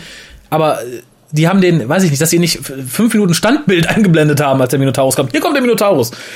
Furchtbar. Diese ganze Szene auch, Ja. äh, Minotaurus, das funktioniert auch hin und vor. Du, du hast da wieder irgendwie, du siehst da keine Bedrohung, du siehst da keine, da kommt auf einmal irgend so ein Typ angerannt mit so einem Stierkopf, wo du auch noch siehst, das ist irgendein Ding, das haben die den mal gerade hinten äh, hinter der Bühne da noch äh, auf, auf den Kopf gesetzt und dann rennt er, und äh, nee, also es, äh, also ist für mich auch einer der, der größten Trash-Szenen hier in dieser ganzen Story und vor allem dann auch wie der Minotaurus außer Gefecht gesetzt wird. Ja. Äh, nee. Der Doktor macht einen auf Matador. Äh, pe peinlich möchte ich nicht. Ich, ich, ich finde es ja immer schon ein bisschen befremdlich, wenn, wenn der Doktor anfängt, seinen Venusian Aikido zu benutzen. Passt zu Pertwee gut. Ich muss es im Doktor Who nicht unbedingt haben. Es wirkt immer ein bisschen dämlich. Aber das war so die Krönung, wo er dann den Minotaurus gegen die Wand laufen lässt und dadurch zufällig äh, den entsprechend gesuchten Kristall aufdeckt. Ja, also, Nee, äh, nee äh, fand ich also auch schlecht. Da fand ich das, wo war das in Peladon, glaube ich, in einer der Peladon-Stories, Ja. wo er da dieses Lied da singt, Narun, Narun, das fand ich Mhm. da schon eher, eher, äh, das war noch ein bisschen pfiffiger gelöst. Aber hier, Ja. der rennt dann durch die Wand und äh, ist vorbei. Nee. Der ist tot. Der, der, Traurig. ist- der liegt jetzt da. Nee, fand ich auch nicht, äh, nicht gut. Und so setzt es sich dann fort. Es passiert nachher nicht mehr viel. Der, der, der, der Doktor deckt halt auf, dass der König tot ist. Daraufhin große Panik. Atlantis bricht auseinander. Und ja, dann da kommt auch, Atlantis bricht auseinander, kommt Kronos ja wieder, ne? Genau. Aber, und das ist eine schöne Szene, der Master möchte natürlich den Kristall, schnappt ihn sich in, in großen Tobabu und Joe möchte ihn auf, aufhalten. Was macht Joe? Sie hüpft ihn auf dem Rücken. Und sie versucht nicht ihn umzuschmeißen, zu schlagen. Nein, sie hüpft ihn auf den Rücken. Der Master trägt sie in seine TARDIS. Es, es, es, es, ist, es ist auch wieder so, so, so, eine, so eine, also er wirft sie nicht ab, er schüttelt sie nicht ab, er haut nicht nach ihr. Nein, sie sitzt auf seinem Rücken, Huckepack. Roger Delgado ist noch so freundlich, ihr mit einer Hand zu helfen und sie zu halten und weiß ich nicht, wie, wie ein Koala-Baby auf seiner Mama äh, verschwinden dann beide in des Masters Tades. Weil was diese Szene dann schon wieder aufhebt, ist dann die Szene, die folgt, wo der Master in einer ultimativen Geschwindigkeit in die TARDIS äh, rast, äh, nicht der Master, der Doktor in die TARDIS rast, mhm. wupp, wupp, boff, Tür zu und der weg, weg ne? hinterher. Das fand ich dann schon wieder gut. Ja, ne? vor allem, ich fand es so ein bisschen, so ein bisschen befremdlich irgendwie, weil es ist das Ende von Atlantis. Du weißt, alle kacken jetzt ab oder so. Viele liegen auch schon tot rum. Ja, aber da wird nicht irgendwie noch mal irgendwie Dialog, er versucht jemanden zu retten, dann alle, weg. alle da lassen weg. Kein Bock mehr. So, See untergegangen. Aber das ist so göttlich. Der rennt rein, Tür zu und weg. Ja, da hätte ich gern Donner dabei gehabt, die dann heulen in der Tat auf ihn einredet, man könnte noch ein paar Atlantis-Leute retten. Bitte, bitte, bitte. Fand ich, fand ich ganz, ganz großartig. Dann kommt ähm, eine Szene, in der der Master denkt, der Doktor ist tot traurig und dann sagt er etwas und das ist nicht geskriptet und das ist auf Roger Delgado zurückzuführen. You know, I gonna miss him. Fand ich großartig, weil es ist, es ist, es ist so ein bisschen typisch für die Beziehung zwischen den beiden, dass sie natürlich immer ja, so Achtung Hass, voneinander Hass, haben. Äh, Hassliebe ist das. Genau, und das fand ich super, dass er das dann noch aus, aus, aus freien Stücken mit, mit reingenommen hat. Dann sind wir auch fast am Ende, weil Joe tut was, was sie auch in, in The Demons getan hat. Sie opfert sich. Fand ich, für, für Joe ist das, glaube ich, wahnsinnig. Also es gibt dem Charakter ein bisschen Tiefe. Und die Szene war auch nicht so schlecht gespielt, muss ich sagen, wo sie dann tatsächlich diesen Riesenregler noch hochdreht. Der bedeutet, dass sie jetzt alle sterben werden. Äh, was hat die, hat die, da hat die, äh, das haben wir eben auch vergessen, die hat äh, ja zwischendurch noch mal einen Outfitwechsel gehabt. Ja, und äh, einmal äh, rennt sie da in so einem Fellkostüm rum. Und dann äh, auf einmal von einer Szene auf die anderen hat die dann so so ein äh, Atlantis-Outfit auch mhm. an. Ne? Und das so, behält sie auch, glaube ich, an einer riesigen behält Brücke. Sie, behält sie bis zum Schluss dann, meine ich. Ne? Ja, das Interessante ist, war wohl ursprünglich geplant, Joe ist ja mit der Handstelle an die Konsole gefesselt, kommt so ganz gut an den Schalter ran. Im Skript stand wohl, sie ist an die Wand gefesselt und muss mit dem Fuß den Schalter bedienen. Das hätte ich ganz gerne noch gesehen, hat man zum Glück nicht getan. Das hätte dem Ganzen noch ein bisschen mehr irgendwie Schwachsinn verliehen. Interessanterweise sind die Handschellen weg, nachdem sie dann alle wieder aufwachen. Sie sind ja dann wirklich irgendwie in diesem, in diesem Void und alle erstmal bewusstlos. Joe steht auf, keine Handschellen mehr da. Wohin auch immer. Kurz darauf verschwindet, verschwindet Joe, als sie von Tades zu Tades läuft. Da frage ich mich, warum ja. Das ist, das ist ein bisschen unglücklich gelöst. Da hat man das irgendwie mit der, mit der Projektion oder so mhm. und da frage ich mich halt nur, ich meine. Aber da hat sie nicht die gelben Stiefel an. Nee, stimmt, aber sie hat halt dieses äh, beige, beige-orange ja. Kostüm äh, aus Atlantis an. Äh, pff, weiß ich nicht, dann, dann spare ich mir so eine Szene. Dann zeige ich, wie sie rausgeht, in die andere Tales reingeht oder so, aber weiß ich nicht. Das, das finde ich ist so ein grober Schnitzer, das darf man sich eigentlich nicht erlauben. Ja, das hast du aber oft, äh, gerade gerade auch in den 70ern, da siehst du, da, da hast du mehr so Szenen, äh, in, auch in anderen Stories, wo dann auf einmal irgendwie der, der halbe Arm weg ist oder sonst was, weil das halt irgendwie mit der Projektion da, wie die das zusammengelegt haben, wie die die Bilder übereinander gelappt haben, äh, das hast du da. Äh, wirkt immer ein bisschen befremdlich, aber ich kenne es auch äh, so aus, aus diversen anderen Filmen oder so. Das war halt die damalige Zeit und mir ja. hat das Budget da äh, definitiv nicht hergegeben. Nicht hergegeben, ne? Nee, jetzt habe ich noch zwei Punkte. Hast du noch irgendwas, was du unbedingt loswerden möchtest? Nee, Sonst würde ich damit. Ich habe ja, ich hab ja im Endeffekt eh, eh nur ein paar Stichworte stehen mhm. und äh, die sind eigentlich äh, alle abgearbeitet. Ich guck mal gerade, ob ich hier noch Objekte auf Weinflasche haben wir ja gehabt. Was ist das denn hier? Flower Story. Da mhm. hatten wir uns eben eingangs schon ein bisschen drüber unterhalten. Ja. Äh, nee, sonst habe ich jetzt hier erstmal nichts mehr groß. Mhm. Ja, wo du gerade sagst, die, die Flower Story. Das Schöne ist, dass diese paar Sätze, die der Doktor sagt, mit deinem Haus auf dem Hügel und so, ja praktisch schon das Setting von Langbarrow beschreiben, was ja das Heimathaus des, des Doktors ist. Die Beschreibung in dem Buch Langbarrow bezieht sich dann ja genau auf diese Aussage des Doktors. Aber was ich ursprünglich sagen wollte, ist einmal ein bisschen schön, was ich auch las und sehr sympathisch fand. John Pertwee hat wohl in den Rehearsal-Pausen, in den Drehpausen immer dafür gesorgt, dass alle sich wohlfühlen und fing dann an, irgendwelche Spiele zu initiieren. Diesmal hat erfahren, dass einer der Nebendarsteller wohl ein Meister der Papierflieger ist. Und daraufhin hat er einen Wettbewerb ins Leben gerufen, worin ganz viele Leute Papierflieger machen sollten und gucken, welche am weitesten fliegen. Sind dann auf, aufs Dach des Gebäudes und haben wohl etliche Dutzend Papierflieger geworfen, die dann über den ganzen Parkplatz verstreut waren. Und natürlich hat der Mensch gewonnen, der schon äh, immer Papierflieger gebaut hat. viel Freizeit irgendwie. Ich, ich glaube auch, ja. Äh, wo, aber wo du sagst, ähm, das war ja die letzte Folge dieser Staffel. Der, der in der neunten Staffel, genau. Danach folgt ja The Three Doctors, also praktisch die Folge, die den Doktor wieder die Fähigkeit verleiht, durch Raum und Zeit zu fliegen. Man dreht aber sechs Tage, also ich glaube, John Pertwee und Katie Mengen haben sechs Tage Urlaub bekommen und man, dann fing man schon an zu drehen ähm, The Carnival of Monsters, damit man für die nächste Staffel schon eine Folge in Hinterhand hatte, produktionstechnisch. Finde ich interessant, hat heute auch keiner mehr Zeit zu irgendwie.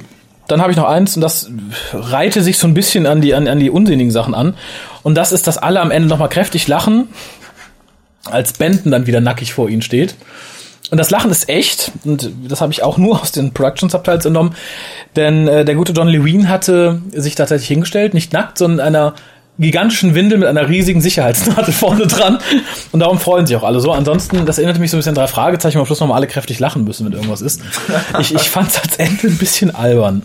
Dann müssen wir nachher auch abschließen mit einem kräftigen Lachen hier. weiß nicht, ob Pia dann noch in einer Windel hier reinkommt oder so. das das, das, das wär's. Das, das heben wir uns irgendwann für die Live-Show vielleicht auf. ähm, na, aber dann kommt zu deiner Wertung. Ach, ich muss jetzt schon bewerten. Da fängst du jetzt mal, also, wenn du nichts anderes vorhast. Also.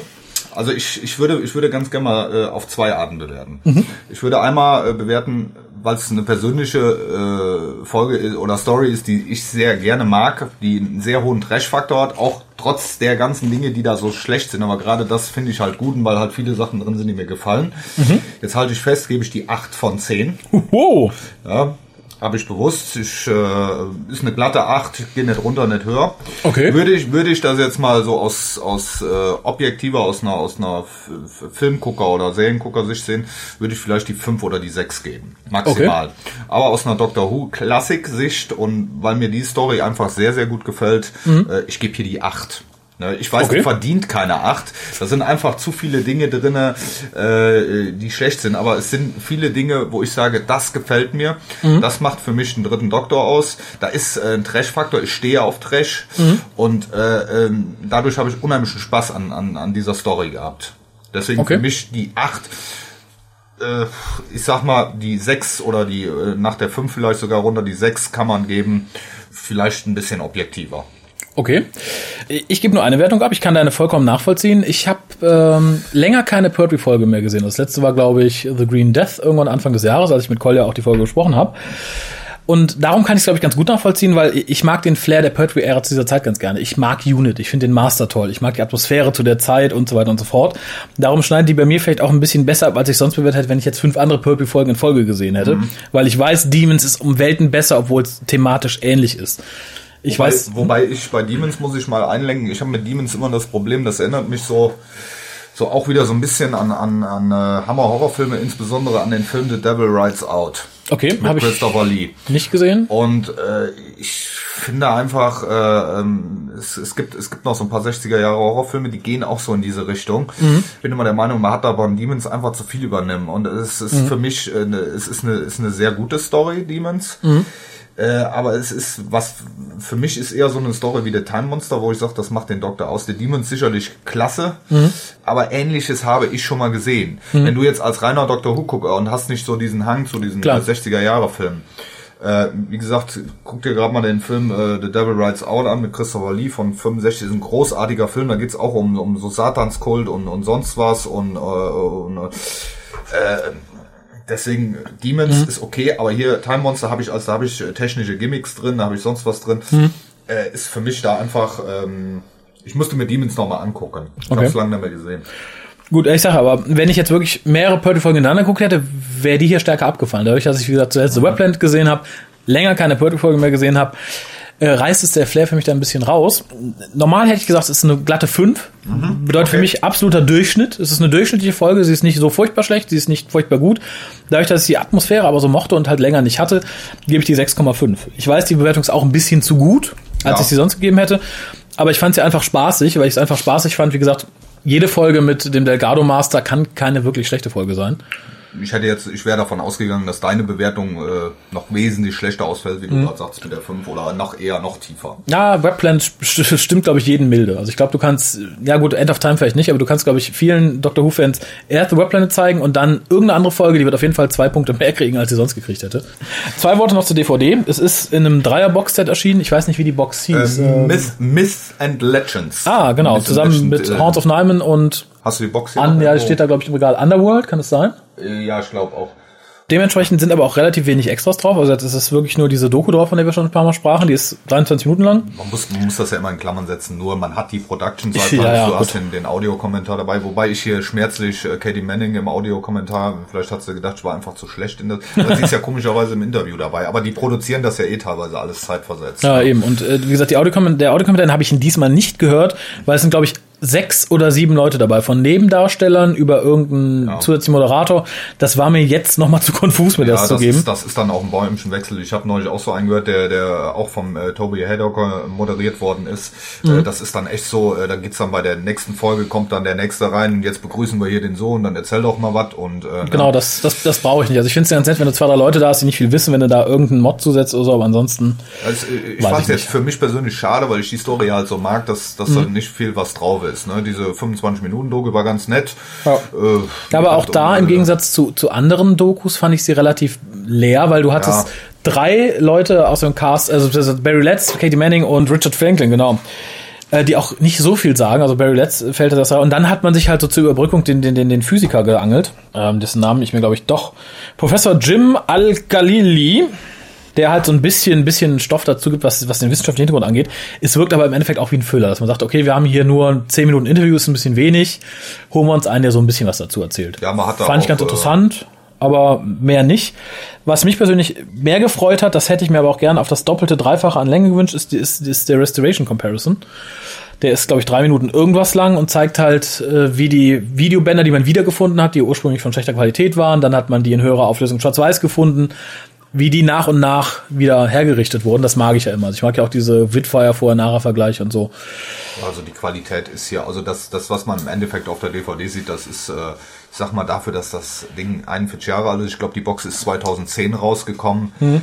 Das ist von der Qualität, finde ich, ist schon, schon ist erstaun erstaunlich. Ne? Klar, man kann das nicht mit, mit heutigen Standards vergleichen, aber das, was man rausgeholt, außer er hat da aus dem existierenden Material, ja. äh, kann man das wunderbar schauen. Äh, ja, man also, hat da Abfälle, man hat ja generell bei Dr. Who, wenn die Live-Action-Szenen, äh, die im Studio gedreht sind mit dem Videolook und in den gefilmt, hier ist ja auch relativ viel noch gefilmt. Mhm. Man, man sieht halt immer die Sprünge. Aber also von der Qualität das, her super. Äh, ne? also wie gesagt, ich, ich habe die Dinge das erste Mal VHS gesehen vor Jahren. Das ist ein, ist ein Quantensprung. Wie gesagt, ich habe die Tage noch zu hart gesagt, weil es darum ging, weil viele neuere Fans sich ja so ein bisschen davor wehren, die Klassik-DVDs zu kaufen mit Argumenten, jetzt ist mir zu teuer und wo kann ich die denn umsonst runterladen? Also mal ganz ehrlich, so ein DVD kostet im Schnitt, wenn du nicht gerade die neueste abgreifst, ein Zehner vielleicht. Pi mal Daumen. Ich glaube, ich weiß jetzt gar nicht, wo die müssten. Legend, du hast ja viele Boxsets, da habe ich jetzt ja. mal geguckt, die kriegst du dann für 11, 12 Pfund und rechne dir das dann durch drei DVDs Eben, oder Also was. das ist, das ist nichts für die Arbeit, die drin steckt. Ich kenne auch wenig Serien, die so liebevoll behandelt werden wie, wie Doctor Who auf, auf, auf DVD. Fällt mir auf Anhieb keine andere ein. Also wo man wirklich sagt, okay, man hat pro Folge, also pro Episode eine Geschichte dann noch so viel Extras und so viel Arbeit reingesteckt in Restauration. Wir haben teilweise Audiorestauration, standardmäßig immer die Videorestauration. Also ich, ich, ich glaube, die Kohle sollte man investieren können. Nee, das ist auf jeden Fall auch ein Pluspunkt, wo ich dann auch gesagt habe, ich stelle mir alle DVDs in den Schrank. Ah. Ähm, da ist es dann wieder schade, dass halt viel nicht existiert. Ne? Aber es ist halt wie es ist. Äh, wir können es nicht ändern. Da ja, aber ich schaut man noch ein bisschen was auf in den nächsten Jahren. Aber ich wollte aber gerade sagen, ich glaube jetzt, wo sind jetzt alle DVDs offiziell erschienen, die komplett waren. Jetzt fängt man an mit denen, wo ein oder zwei Episoden äh, fehlen, die mit Animationen nachzureichen. Ich denke auf kurz oder lang die wollen ja auch nicht verhungern. Weder das Restoration Team noch die BBC, die werden alle Folgen in irgendeiner Form auf DVD oder Blu-ray rausbringen. Ja, wir werden, wir werden das sehen. Äh, was jetzt noch fehlt an kompletten ist der Terror of the Silence. Sie haben sie mhm. ja jetzt nach hinten geschoben. Ich denke mal, das Wegen hängt dann auch mit ne? dem, mit dem Special natürlich mhm. zusammen. Muss man, muss man halt sehen, ob, ob man da noch mehr Animationen, vielleicht wird das auch günstiger mit der Zeit, wenn man das äh, in Routine Klar. macht, so eine Animation. Was, was sehr, sehr toll ist, was mir bei The Reign of Terror aufgefallen ist, der Mark Iris heißt der, glaube ich, mhm. äh, der diesen Sound bearbeitet die haben, äh, die haben eine, also der Ton, der hat eine Bombenqualität bei Reign of Terror. Und wenn man, wenn man bedenkt, äh, bei den zwei Folgen, die ja nicht mehr existieren, dass dann nur die Tonbandaufnahmen da waren. Ja, wie ja. sauber der den bearbeitet hat, wie Ich- sauber dieser Ton dann auf. auf Ich, ich glaube, du musst dazu sagen, mit Tonbandaufnahmen machen wir jetzt nicht Tonbandaufnahmen vom Dreh. Das sind Tonbandaufnahmen, die jemand mit dem Kassettenrekorder vom Fernseher Ja. aufgenommen hat. Es ist der Wahnsinn. Ich sage ja, und allein die Audiorestauration wird nicht billig und nicht wenig Arbeit gewesen sein. Der Mann hat das richtig drauf. Ich meine, da gibt's ja auch Making-ofs auf den DVDs, wo du, wo du halt siehst, wie der da am PC dann irgendwelche Stellen ausbessert und, und, und sonst was und Spitzen rausnimmt und so was. Das ist schon irre, was da in der Arbeit. Ja. Und dann die meisten machen das ja, glaube ich, ehrenamtlich, die da. Ja, also Ja, zumindest also- machen die sehr viel mehr als das, für das sie bezahlt werden. Ich glaube, Mark Iris macht ja seit den, seit den 90, äh, seit den 80ern Dok Musik, äh, Musik für Doctor Who und hat von Anfang an fürs Restoration-Team gearbeitet und teilweise, ich glaube, auf den alten DVDs sind teilweise Extras, wo er Soundtracks komplett nachspielt, sich dafür extra entsprechende Synthesizer besorgt und so weiter und so fort, weil die halt nicht mehr komplett vorhanden sind oder er einen 5 zu 1 Remix davon machen möchte. Ja, den 5.1 Remix. Es lohnt sich auf jeden Fall. Also selbst, selbst in Anführungszeichen Sachen wie The Time Monster sind ihr Geld da mehr als wert. Ja, du hast ja hier in dem Boxset hast ja noch, äh, wie gesagt, eine Force Doctor Story ist, glaube ich, drin. Zwei. Zwei, zwei Force Doctor. Äh, Horns of Narman und Underworld sind auch beides nicht die Superfolgen, also es sind beides es ist, durchschnittlich okay Folgen. Horns of Narman ist jetzt muss man mögen. Underworld finde ich immer noch okay, auch wenn manche sagen, es ist schnarch langweilig. Ich habe sie immer gern gesehen. Aber selbst da finde ich, äh, wie gesagt, kauft euch eine Packung Zigaretten weniger, geht mal einen Abend nicht weg oder so, dann habt ihr die Kohle eigentlich raus. Ja, es ist, was viele halt immer abschreckt, ist diese, diese Masse, die es da gibt, ne, an, an DVDs, diese Menge. Ja, aber ich glaube, da steckt auch die Erwartungshaltung hinter, dass man sagt, oh, ich will alles auf einmal sehen, hintereinander weg oder so. Den Luxus hatte ich nicht. Ich habe, als ich angefangen mit Dr. Who, noch 30 Mark, 40 Mark für eine Videokassette ausgegeben. Ich hatte jetzt noch die Diskussion, ähm, sind wir leider wieder bei Star Trek, aber ähm, ich meine, da ist ja relativ äh, einfach, wenn du jetzt äh, dir eine Staffel Next Generation kaufen willst, drei sind jetzt auf Blu-ray raus. Ja. Dann bestellst du das Ding in Italien, zahlst du 35 Euro, dann hast du 26 Folgen in einem Pack, was so breit ist wie mein Finger. Äh, da sind dann sechs Discs drinne. So, und früher, ich erinnere mich noch in den 90ern, da hast du die Videobänder gekauft. Zwei Folgen pro Video. Äh, da hast du äh, 30 Mark für zwei Folgen in Deutsch und wenn du die in Englisch haben wolltest, hat das Videoband mal 49 Mark 95 gekostet. Da hast du zwei Folgen. Genau. Und wenn du dann eine ganze Staffel hattest, da hast du äh, eine Breite im Regal stehen und heute hast du eine Box und die kostet in Deutschland gut 70 Euro, in Italien ist sie jetzt bei 35. Das ist, äh, das, das ist und auch hier bei DVDs, ne? Also das ist äh, ja, wie gesagt, im also im Verhältnis vom Preis, äh, früher Videobänder, ich kann mich noch erinnern, Saturn war ich irgendwann mal in den äh, 90ern gewesen Mhm. und da hatten die eine Ecke im Hansaring in Köln, wo die äh, Science-Fiction-Klassiker hatten. Da standen auch sehr, sehr viele Doctor Who VHS-Bänder damals, ne? Und auch ein Schweinegeld alles, ne? Das ist klar. äh, Also ich habe sie damals noch bestellt über einen angeblich sehr günstigen Versandhandel, also war auch relativ günstig. Muss natürlich all noch importiert werden und gedöns. Ja, da fiel dann schon mal 100 Mark an, wenn man sich irgendwie drei Folgen oder zwei Folgen geholt hat. Ich, ich denke, aber es hat auch immer ein bisschen zur Wertschätzung beigetragen. Darum freue ich mich heute umso mehr über die Bearbeitung. Ich glaube, wenn du nicht damit groß wirst und weißt immer direkt, ach, die kann ich ja alle bei, weiß ich, Daily Motion umsonst gucken, was soll ich dann 10 Euro dafür ausgeben? Ich habe ja auch, als ich die Klassik-Serie das erste Mal komplett geguckt habe, musste ich ja teilweise auch noch auf VHS und sowas zugreifen, weil da einfach noch keine ähm, DVDs. Es ist ja, Klar. wenn man sich jetzt mal die Historie der DVD, es ist unheimlich viel gerade in den letzten drei, vier Jahren veröffentlicht worden. Ja.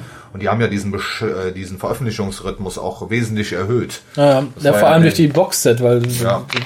da, wo sonst einer erschien, erschienen dann drei oder so. Also ich weiß noch, 2001 besorgte ich mir damals äh, The Five Doctors, das war die erste DVD, die erschien, als Special Edition. War auch noch sauteuer oder so und damals war es schon der Wahnsinn. Ich meine, das ist jetzt auch zwölf Jahre her. Da stecken zwölf Jahre Veröffentlichung hinter. Das ist, das ist eine 2001 Menge. hast du erst Gold, die ist 99 schon rausgekommen.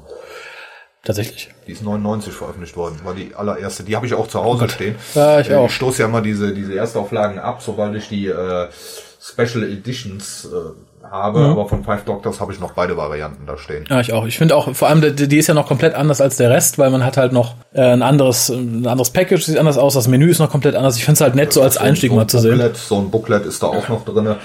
Also ist schon ein bisschen was anderes. Ja, ich habe sie erst 2001 gekauft, weil ich vorher noch keinen DVD-Player hatte. Ja, da war ich früher. Ich hatte ist- 98 schon ein. Ja gut, du kommst ja auch ein bisschen aus, aus der Ecke beruflich, ne?